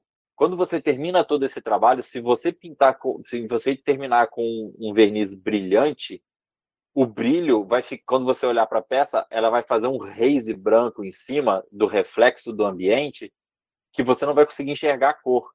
Então você fica assim, mexendo, ou você mexe a peça, ou você se mexe para tentar sair de, do reflexo, da, do grau de, do ângulo de reflexo da luz, para você conseguir enxergar o trabalho que foi feito ali por baixo. Então a gente aplica normalmente o verniz fosco, que ele vai fazer a proteção sem interferir na visualização das cores. Ah, o verniz brilhoso a gente deixa para lugares pontuais. Por exemplo, a gente comentou mais cedo sobre a peça do Homem-Aranha. A gente vai ter o brilho na lama, na chuva, porque ali eu quero que tenha o brilho. Então, ali embaixo, não, a intenção não é que você veja o processo de pintura ali embaixo, é que você veja o brilho. Eu estou fazendo uma mulher gato. E aí eu pintei o couro de preto e taquei o verniz brilhante. Eu não preciso fazer trabalhos de pintura ali para simular a luz. Eu posso usar o verniz brilhoso e ele é recomendado nesse caso para trazer o realismo do couro. Então a gente deixa o verniz brilhoso para as regiões aonde a gente quer brilho, para mimetizar alguma coisa da vida real. Entendeu? É, eu mesmo, eu, eu não sabia muito quando eu comecei a respeito do verniz fosco, né? Ele não é tão fácil de encontrar, pelo menos aqui na cidade, ele É. não é tão fácil de encontrar. Eu, eu Sim. acabei encontrando em lojas de artesanato ou mesmo Uhum. comprando pela internet, porque em Aham. loja de casa, assim, de pintura, loja de tinta, assim, é, normalmente você encontra muito fácil o verniz com brilho, né? Isso. Agora, o fosco, é, e eu gosto muito de usar o in spray. Eu, eu, eu sempre, é, tanto o verniz quanto o primer, eu gosto muito de usar em spray, que eu, eu acho muito fácil. Eu acho mais fácil Sim. aplicar. Eu acho que eu tenho um controle melhor aplicando com spray do que com aerógrafo. porque- ou com Aham. um compressor, por exemplo. Que eu acho que é, com o compressor é, e o aerógrafo, né, ou uma pistola de pintura, alguma coisa assim, você tem que ter um controle maior. Que eu- talvez eu não tenha adquirido esse controle e talvez eu tenha adquirido esse controle com o spray, de repente. Eu não sei. Aham. né?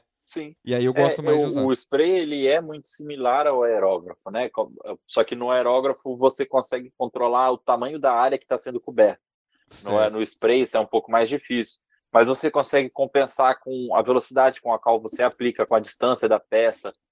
Você, você provavelmente se adaptou melhor ao uso do spray, e aí é uma questão de gosto. Você consegue exatamente o mesmo resultado no aerógrafo ou no spray. Exatamente. E aliás, eu queria deixar uma indicação aqui de um verniz que eu estou usando atualmente. Ele é caro, mas foi um dos melhores verniz que eu já usei aqui no canal, assim, de teste. Posso não ser a, a autoridade no assunto, mas para mim foi o melhor que eu já usei.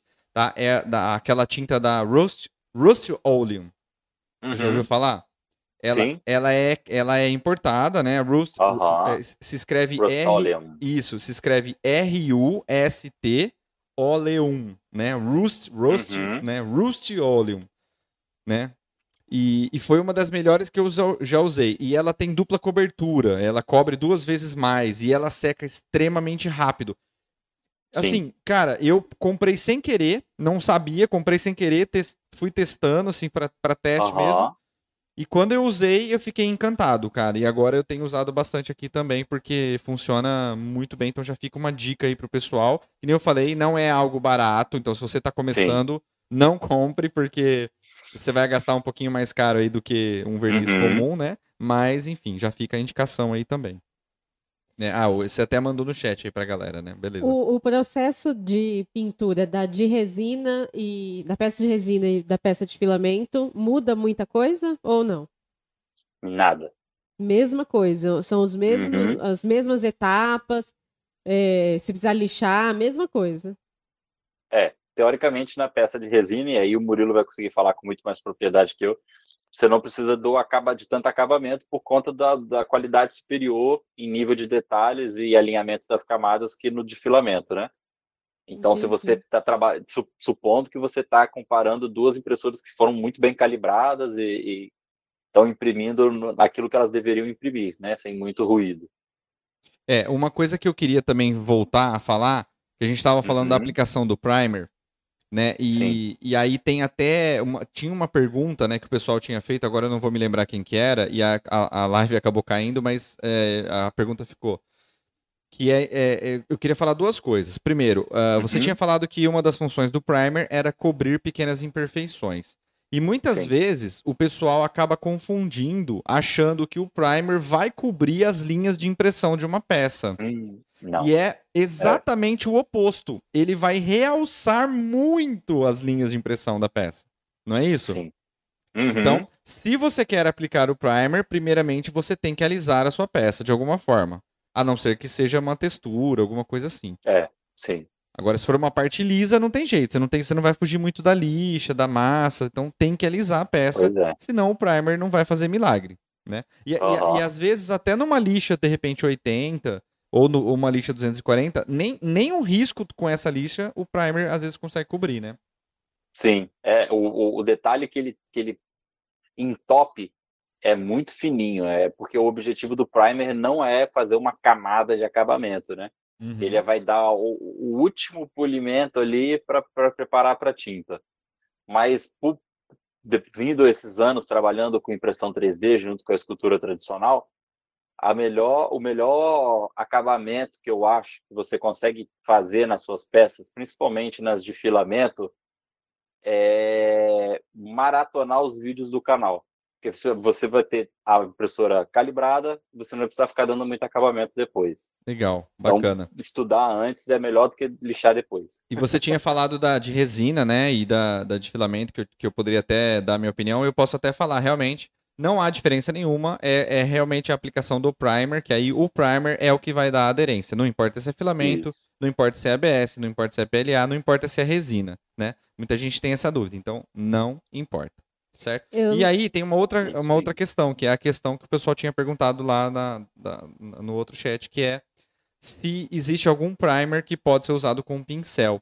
E eu queria deixar a minha indicação aqui, de um parceiro nosso e fica até uma indicação para você, para você fazer um teste. Eu posso até uhum. ver com, com o pessoal, se o pessoal te manda, de repente, para você poder fazer um teste aí. Claro. Que é uhum. uh, um primer que é novidade lá da Smooth 3D. Você já ouviu hum. falar da, da, da Smooth 3D, né? Que é, claro. é, a loja de, de, resinas, né? Eles vendem resina uhum. e eles vendem. Eles estão entrando um pouco agora na linha de, de pintura. Então, eles têm washes, eles têm agora uma linha que é um primer. Uhum. E esse primer, ele eu não testei, mas eu já tive relatos de que é muito bom e que, inclusive, dá para ser aplicado com um pincel. E aí eu queria que você falasse assim, quais os cuidados que é, uma pessoa que vai aplicar um primer com pincel deveria ter, uhum. ou é, se você recomenda, se você não recomenda. Então, é super recomendável, tá? Assim como a aplicação da tinta, porque o primer para pincel, normalmente ele já foi preparado para isso. Né? Normalmente são essas empresas de modelismo que vendem. Então você vai conseguir algumas marcas importadas, essa da, Smooth 3D que eu ainda não tinha ouvido falar, mas o que eu não recomendo é você pegar o primer spray, encher um copinho e usar ele com pincel. Isso não funciona, porque ele foi feito com uma quantidade de solvente que é para ele secar no, no, na transição para a peça e secar rápido sobre a peça. Então você não consegue pincelar ele com, com pincel. Mas se você está usando um primer próprio para isso, você vai tomar cuidado com a espessura desse primer, Então, porque às vezes a gente coloca um tanto num copo, separa e vai passando na peça. E aí você vai com cuidado, aí você já gastou ali uns 10 minutos para fazer metade da peça. Aquele primer que tava, tá no seu copinho, ele já está mais grosso do que o que está no pote. Ele vai engrossando, né? Principalmente se você está num ambiente com ar ligado ou muito quente. Então você tem que ir tomando cuidado, mantendo essa diluição, porque o que faz marcar o pincel é a quantidade de primer que você carregou na, na, na, na cerda, porque a cerda é como se fosse a carga, a carga da caneta. Então, ela tem aquele comprimento que é para ela segurar uma quantidade de tinta. Se você segura mais tinta do que ele comporta, fica aquele. Você não consegue ver a cerda, né? Ela fica completamente envolta em material. Com certeza você vai ter que esticar muito essa peça, essa, esse primer. E normalmente os primers, eles são mais espessos que a tinta e eles secam mais rápido que as tintas. Então você vai ter que trabalhar rápido, você não vai ter que ficar muito tempo para ficar lambendo a peça para lá e para cá para criar uma camada fina. Então eu sugiro que você tome cuidado com a, com a, diluição desse primer e com a quantidade que você pega no pincel para aplicar em cada camada. Legal. São muitos detalhes. São né? muitos detalhes. Eu, é, é, por isso que eu acho interessante, né, a questão da mentoria que ele tinha conversado. É, a pessoa tem que fazer um curso. A questão do curso, porque todos esses detalhes são passados de uma forma muito mais clara e na prática, né? Que aí a pessoa pode Sim. acompanhar também na prática. Aqui nós estamos pincelando por cima, mas esse Sim. conhecimento ah, ele é muito é mais profundo. Só a pontinha do iceberg, né? Então, tem até aqui, ó. Eu queria mandar um abraço, o Marcelo Vígulo, ele tá assistindo a gente aqui, que é o Opa! Cara, assim, feraço na pintura, assim, também. Um grande abraço, é Marcelo. Obrigado ah. pela presença aqui, tá? É, e aí ele tá perguntando a respeito do círculo cromático. Eu não sei se eu entendi uhum. muito bem a pergunta dele. É, ele tá perguntando assim, ó, pelo eu vou ler, eu vou ler o que ele escreveu e ver se me tá. ajuda a entender. Você indica para o aluno novo o círculo cromático é, para estudo de assim imediato, né? Uhum ou só para quem já tem um pouco mais de conhecimento em base de cores? Acho que é isso. Então, é, eu recomendo o estudo bem no comecinho com círculo cromático, porque para mim o círculo cromático ele é a base do estudo de cor. O, o círculo cromático, para quem não conhece, ele é a visualização gráfica do estudo de cores, da teoria das cores. Então, o pessoal que estudou cor, o comprimento de onda de cada cor, como é que ela interage com tom, com valor. Ela é como se fosse um gráfico que tem vetor x, y, às vezes o z, e é, transformou aquilo numa forma geométrica, que é a forma mais fácil da gente visualizar essa, esse, essa interação entre cada tom e cada valor. O, o melhor do que o círculo cromático é a forma tridimensional, tá? porque o círculo cromático ele é 2D. Isso limita um pouco o entendimento mais profundo. Então, por isso que eu acho legal o aluno começar no círculo cromático, porque ele já é uma redução do conhecimento para a pessoa que não tem conhecimento nenhum. Você começar a entender cor primária, a, a mistura das cores primárias formando as secundárias, o que é uma cor complementar, você consegue ver tudo isso de forma gráfica. Isso facilita muito o entendimento para quem está começando. Então, a pessoa pode, depois que ela já tem o conhecimento, quem já é um pouco mais experiente, migrar do 2D para esse conhecimento 3D. E aí existem diversos artigos, e cada artigo a pessoa desenvolve um, uma forma geométrica mais específica, em espiral, em escada, em losango, em icosaedros, e, enfim. Aí você vai ver o que, que te, te adapta mais, porque cada estudo desse está focando num ponto, num, num, num aprofundamento de comprimento e percepção visual, e aí isso vai variando, mas no geral, indico sim o estudo para quem está começando no, no, no, círculo cromático, que facilita muito a vida de ver produção, coisas visualmente. Eu não queria falar nada, mas a produção tá até animada para começar a pintar aqui agora as peças. Ó, oh, bota fé, hein? Tô não, tô não. Uma eu não série sei, eu não sei nem pintar minha peça. cara, não sei nem pintar minha cara. Ó, você viu lá? Vai lançar uma série, ó, vai lançar uma série nova. Do zero a primeira peça pintura. Ulisses, não dá ideia, por favor. Eu, eu, eu compro a ideia, eu compro a ideia. Achei eu legal. Acho achei legal, legal, hein? Bota na mão dela um, um antes e um depois a gente bota ela para pintar uma peça sem conhecimento nenhum, crua. Ah ela vai pintar do começo ao Mas fim com o que ela tá achando que tô, deve ser. Eu tô fazendo... A gente sabe faz um é mini treinamento e depois ela pinta de novo a mesma peça. Ó, eu tô fazendo a cabeça dela pra ela hum. largar a nutrição e vir de vez pro canal aqui. Você não acha? Um minuto Eu de acho. silêncio. Larga a nutrição, larga a nutrição, vem aqui lixar as peças comigo, pintar, Um fazer as minuto de silêncio, um minuto de Fica na silêncio. nutrição. Não é? Vamos ficar na Não, mas, ó, nutrição. falando do, falando do círculo cromático, eu acho, eu acho bonito esse nome. Não parece nome de super-herói? Ele falou círculo cromático. Uhum. Eu, eu, sabe É a o que eu Liga da lembrei? Justiça, né? eu, eu, eu fiquei imaginando a cartela de cores. Não, mas é. Mas Não, é. eu É sei. isso. Lembra, É do disco, car- lembra do disco do Newton? É uns negócios assim, lembra? Nossa, não lembro Você não lembra do coisas, disco não. de Newton? Não, tudo bem, mas você vai lá, você vai muito lá na Agora eu queria fazer um. Olha, olha como fica bonito, ó. Você vai falar assim, ó. Pela união dos seus poderes, eu sou o círculo cromático. tipo, parece. Meu pai amado. Não Sim. parece? Parece nome de É o super-herói. pessoal assim. da Liga da, é, é o pessoal do Capitão Planeta. Capitão Planeta. Vixe, aí você entregou a Junto, eles idade. formam um círculo. Aí você entregou a idade. Mas olha, é muito Pessoal, complexo. Você esse imagina a negócio. geração Z escutando esse podcast e falando: quê? O que, que ele tá falando? Capitão Nossa, quem? Que cara louco. Capitão quem? Quem que ele tá falando? O, o estudo do círculo cromático ele é legal até para quem não, não mexe com acabamento e com pintura, porque você consegue entender de onde vem paleta de cor. Então, hoje em dia se fala muito nessa questão do uso da roupa para valorização da imagem pessoal.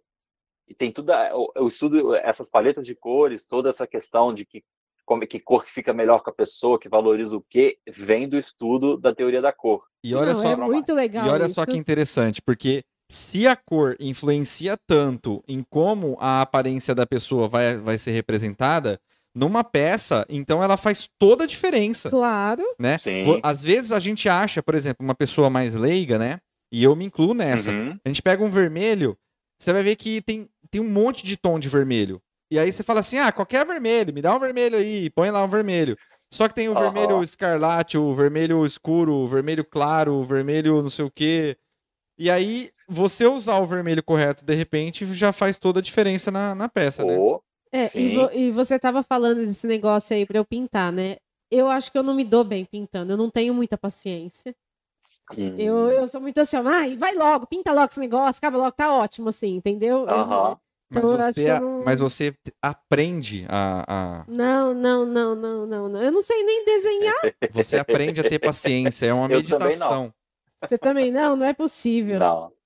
Ah, eu duvido também. Ele já me mandou uns rascunhos, ele falou assim: não, peraí que eu vou desenhar aqui, que eu não tava entendendo. Não, peraí que eu vou desenhar aqui. Era, mandou um rascunho assim, Então, eu falei, eu, eu desenhava quando criança e eu nunca, prati... nunca desenvolvi a habilidade, entendeu? Então, Mas assim, se eu sei o fiz- suficiente para explicar alguma coisa para alguém. é, mas, se Mas fizer não- um curso, já vai te dar de letra, né? É artista. É artista. É, que você, eu- tendo a, a habilidade motora desenvolvida com os pincéis, facilita muito. Ó, só respondendo aqui o Daniel, ele, eu, eu vou ler exatamente o que ele perguntou aqui, que eu achei engraçado. Ele falou assim: ó, esse, boa noite, esse rapaz é o que trabalha com Heleno Lira?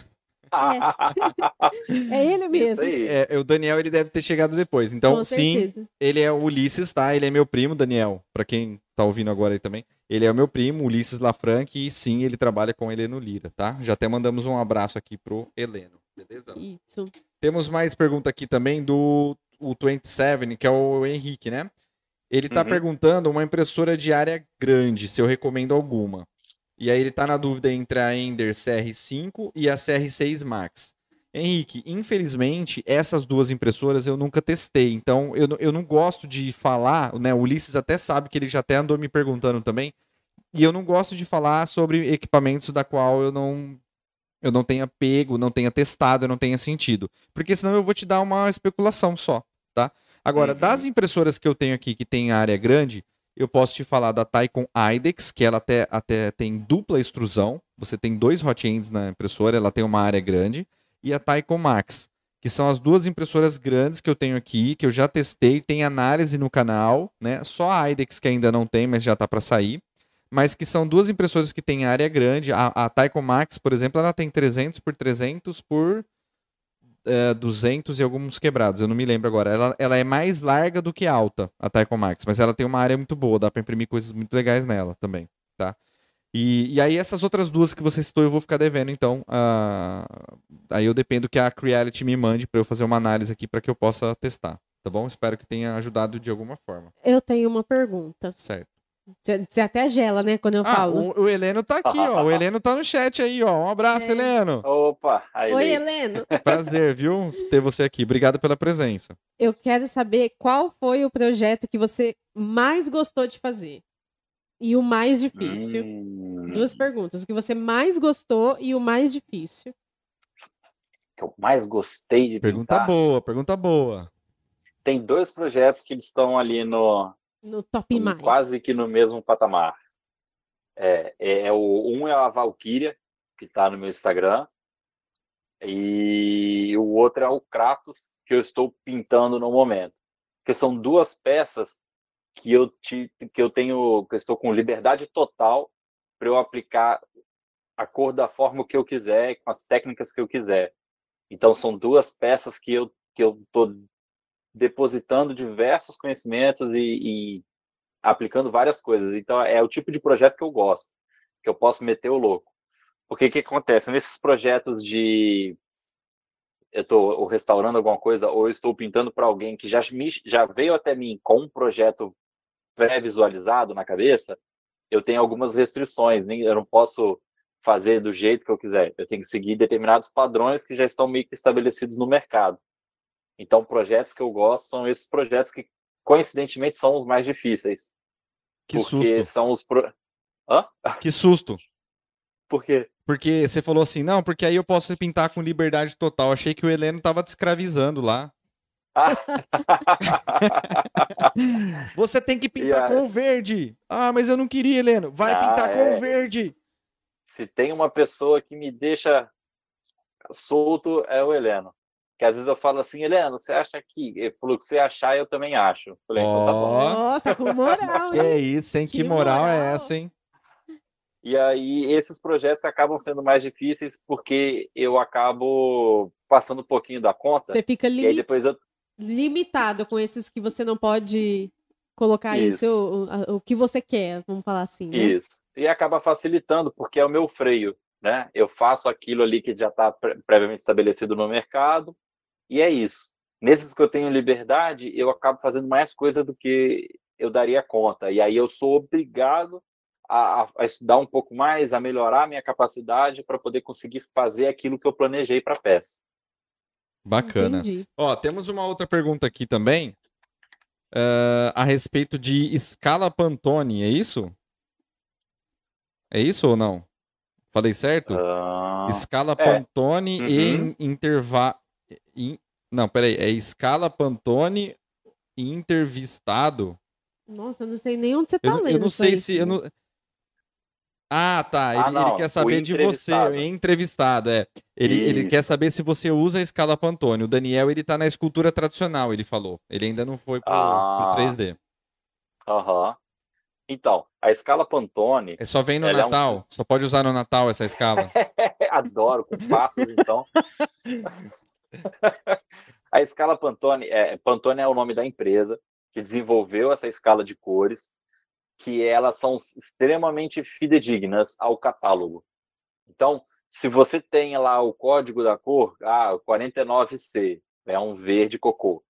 Em qualquer lugar do mundo onde você for, a pessoa que tiver com a escala Pantone e ela for usar aquela cor, ela vai saber exatamente qual é aquele 49C que você usou. Porque às vezes eu estou usando uma tinta Acrylex, vamos supor, aqui no Brasil, e eu fiz uma peça e eu vou mandar esse esquema de pintura para um cara na Inglaterra. E aí ele vai comprar a peça, a, a tinta Sherwin Williams, sei lá, ó, um Insert Newton lá. Ele, ele não tem como saber que eu não, não adianta eu falar para ele, ó, eu usei a 32B aqui. É, a, a é, ela não tem padrão entre as marcas. Então o cara não tem como saber o que, que ele vai usar.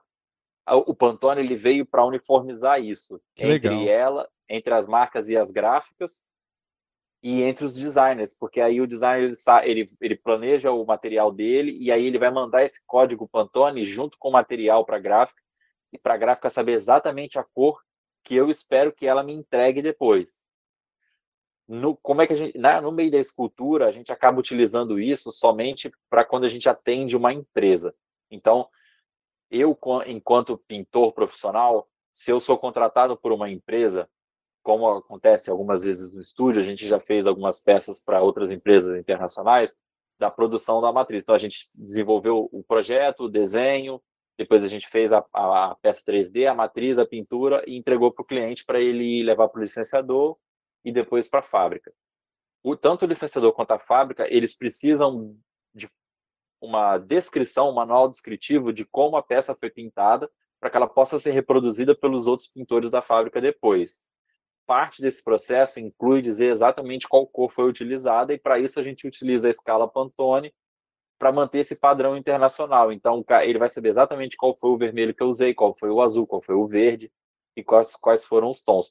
Por mais que eu não, não utilize a tinta Pantone, então você vai utilizar a sua tinta acrílica normal e depois você vai pegar aquele tom e vai procurar na escala da Pantone qual foi a cor que você utilizou para você dar o código da Pantone, não da tinta acrílica que você utilizou.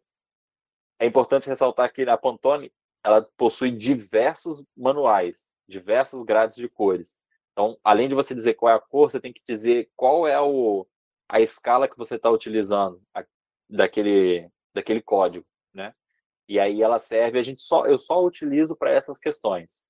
Porque no restante, se eu tiver que fazer mais de uma peça igual, eu que vou pintar todas, então eu sei exatamente a tinta e o tom que eu estou utilizando, eu não preciso da escala Pantone para isso.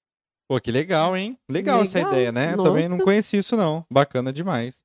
É... Você tá vendo que não é só chegar lá e pintar, né? Sim.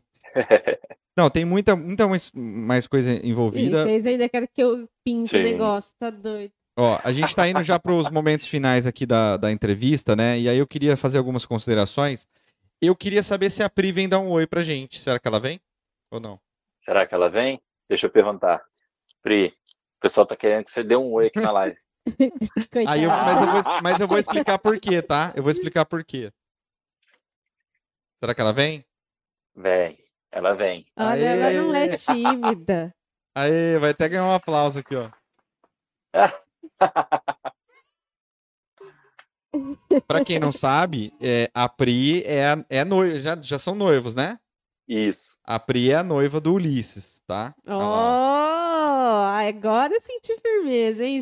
Já, solta é Brasil. Exatamente. Viu? Aí eu, eu, eu, chamei ela, na verdade. Bota do lado de cá. Oi, Pri. Oi, Pri, tudo bem? Olá, tudo gente, bom? Você vê que a gente aproveita o podcast para já fazer encontro de família aqui ao vivo, você vê, né?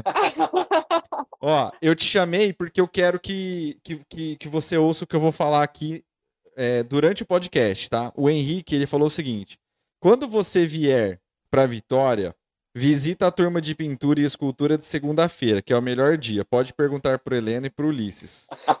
Só que a única forma da gente ir para aí é quando vocês casarem. Então, por favor, casa logo.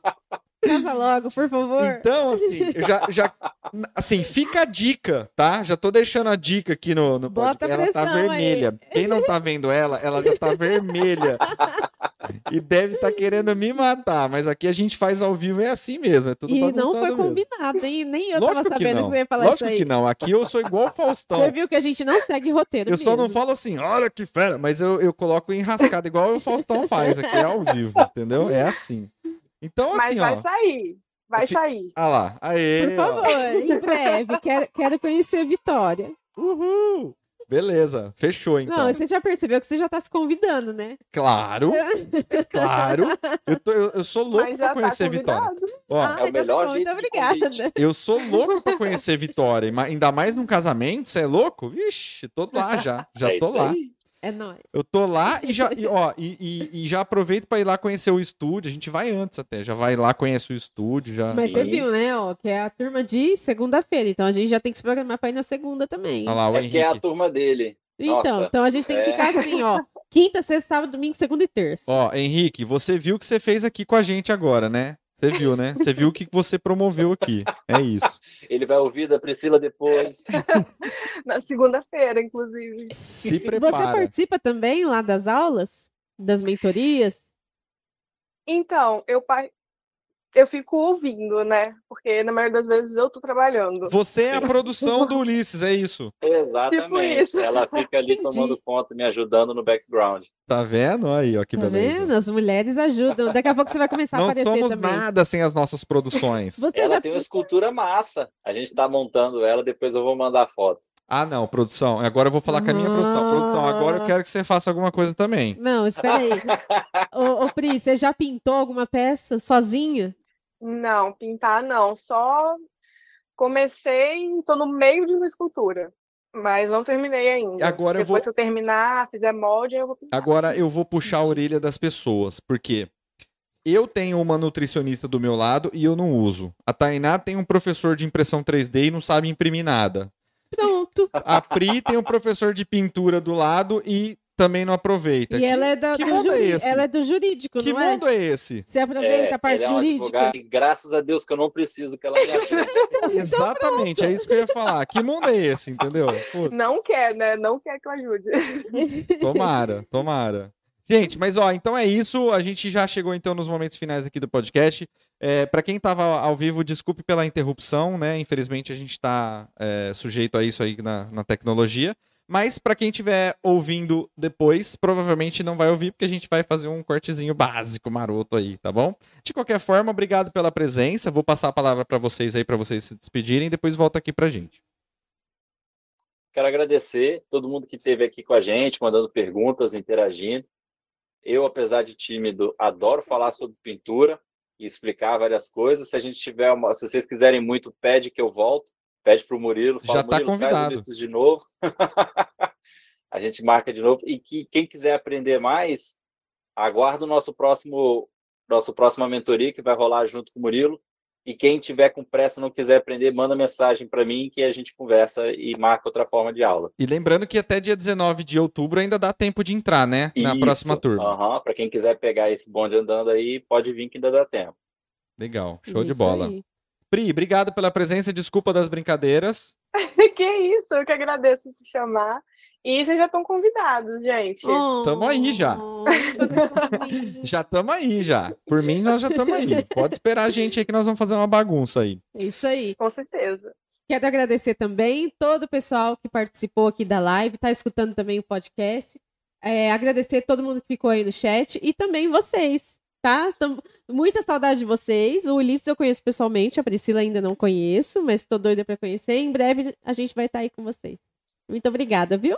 Gente, obrigado para todo mundo que escutou até aqui. Senti falta de algumas presen- presenças que estão sempre nesse podcast aqui Sim. hoje. Senti falta de eu algumas presenças. senti. Mas obrigado para todo mundo que escutou e até o próximo episódio com mais um 3D Talk Show.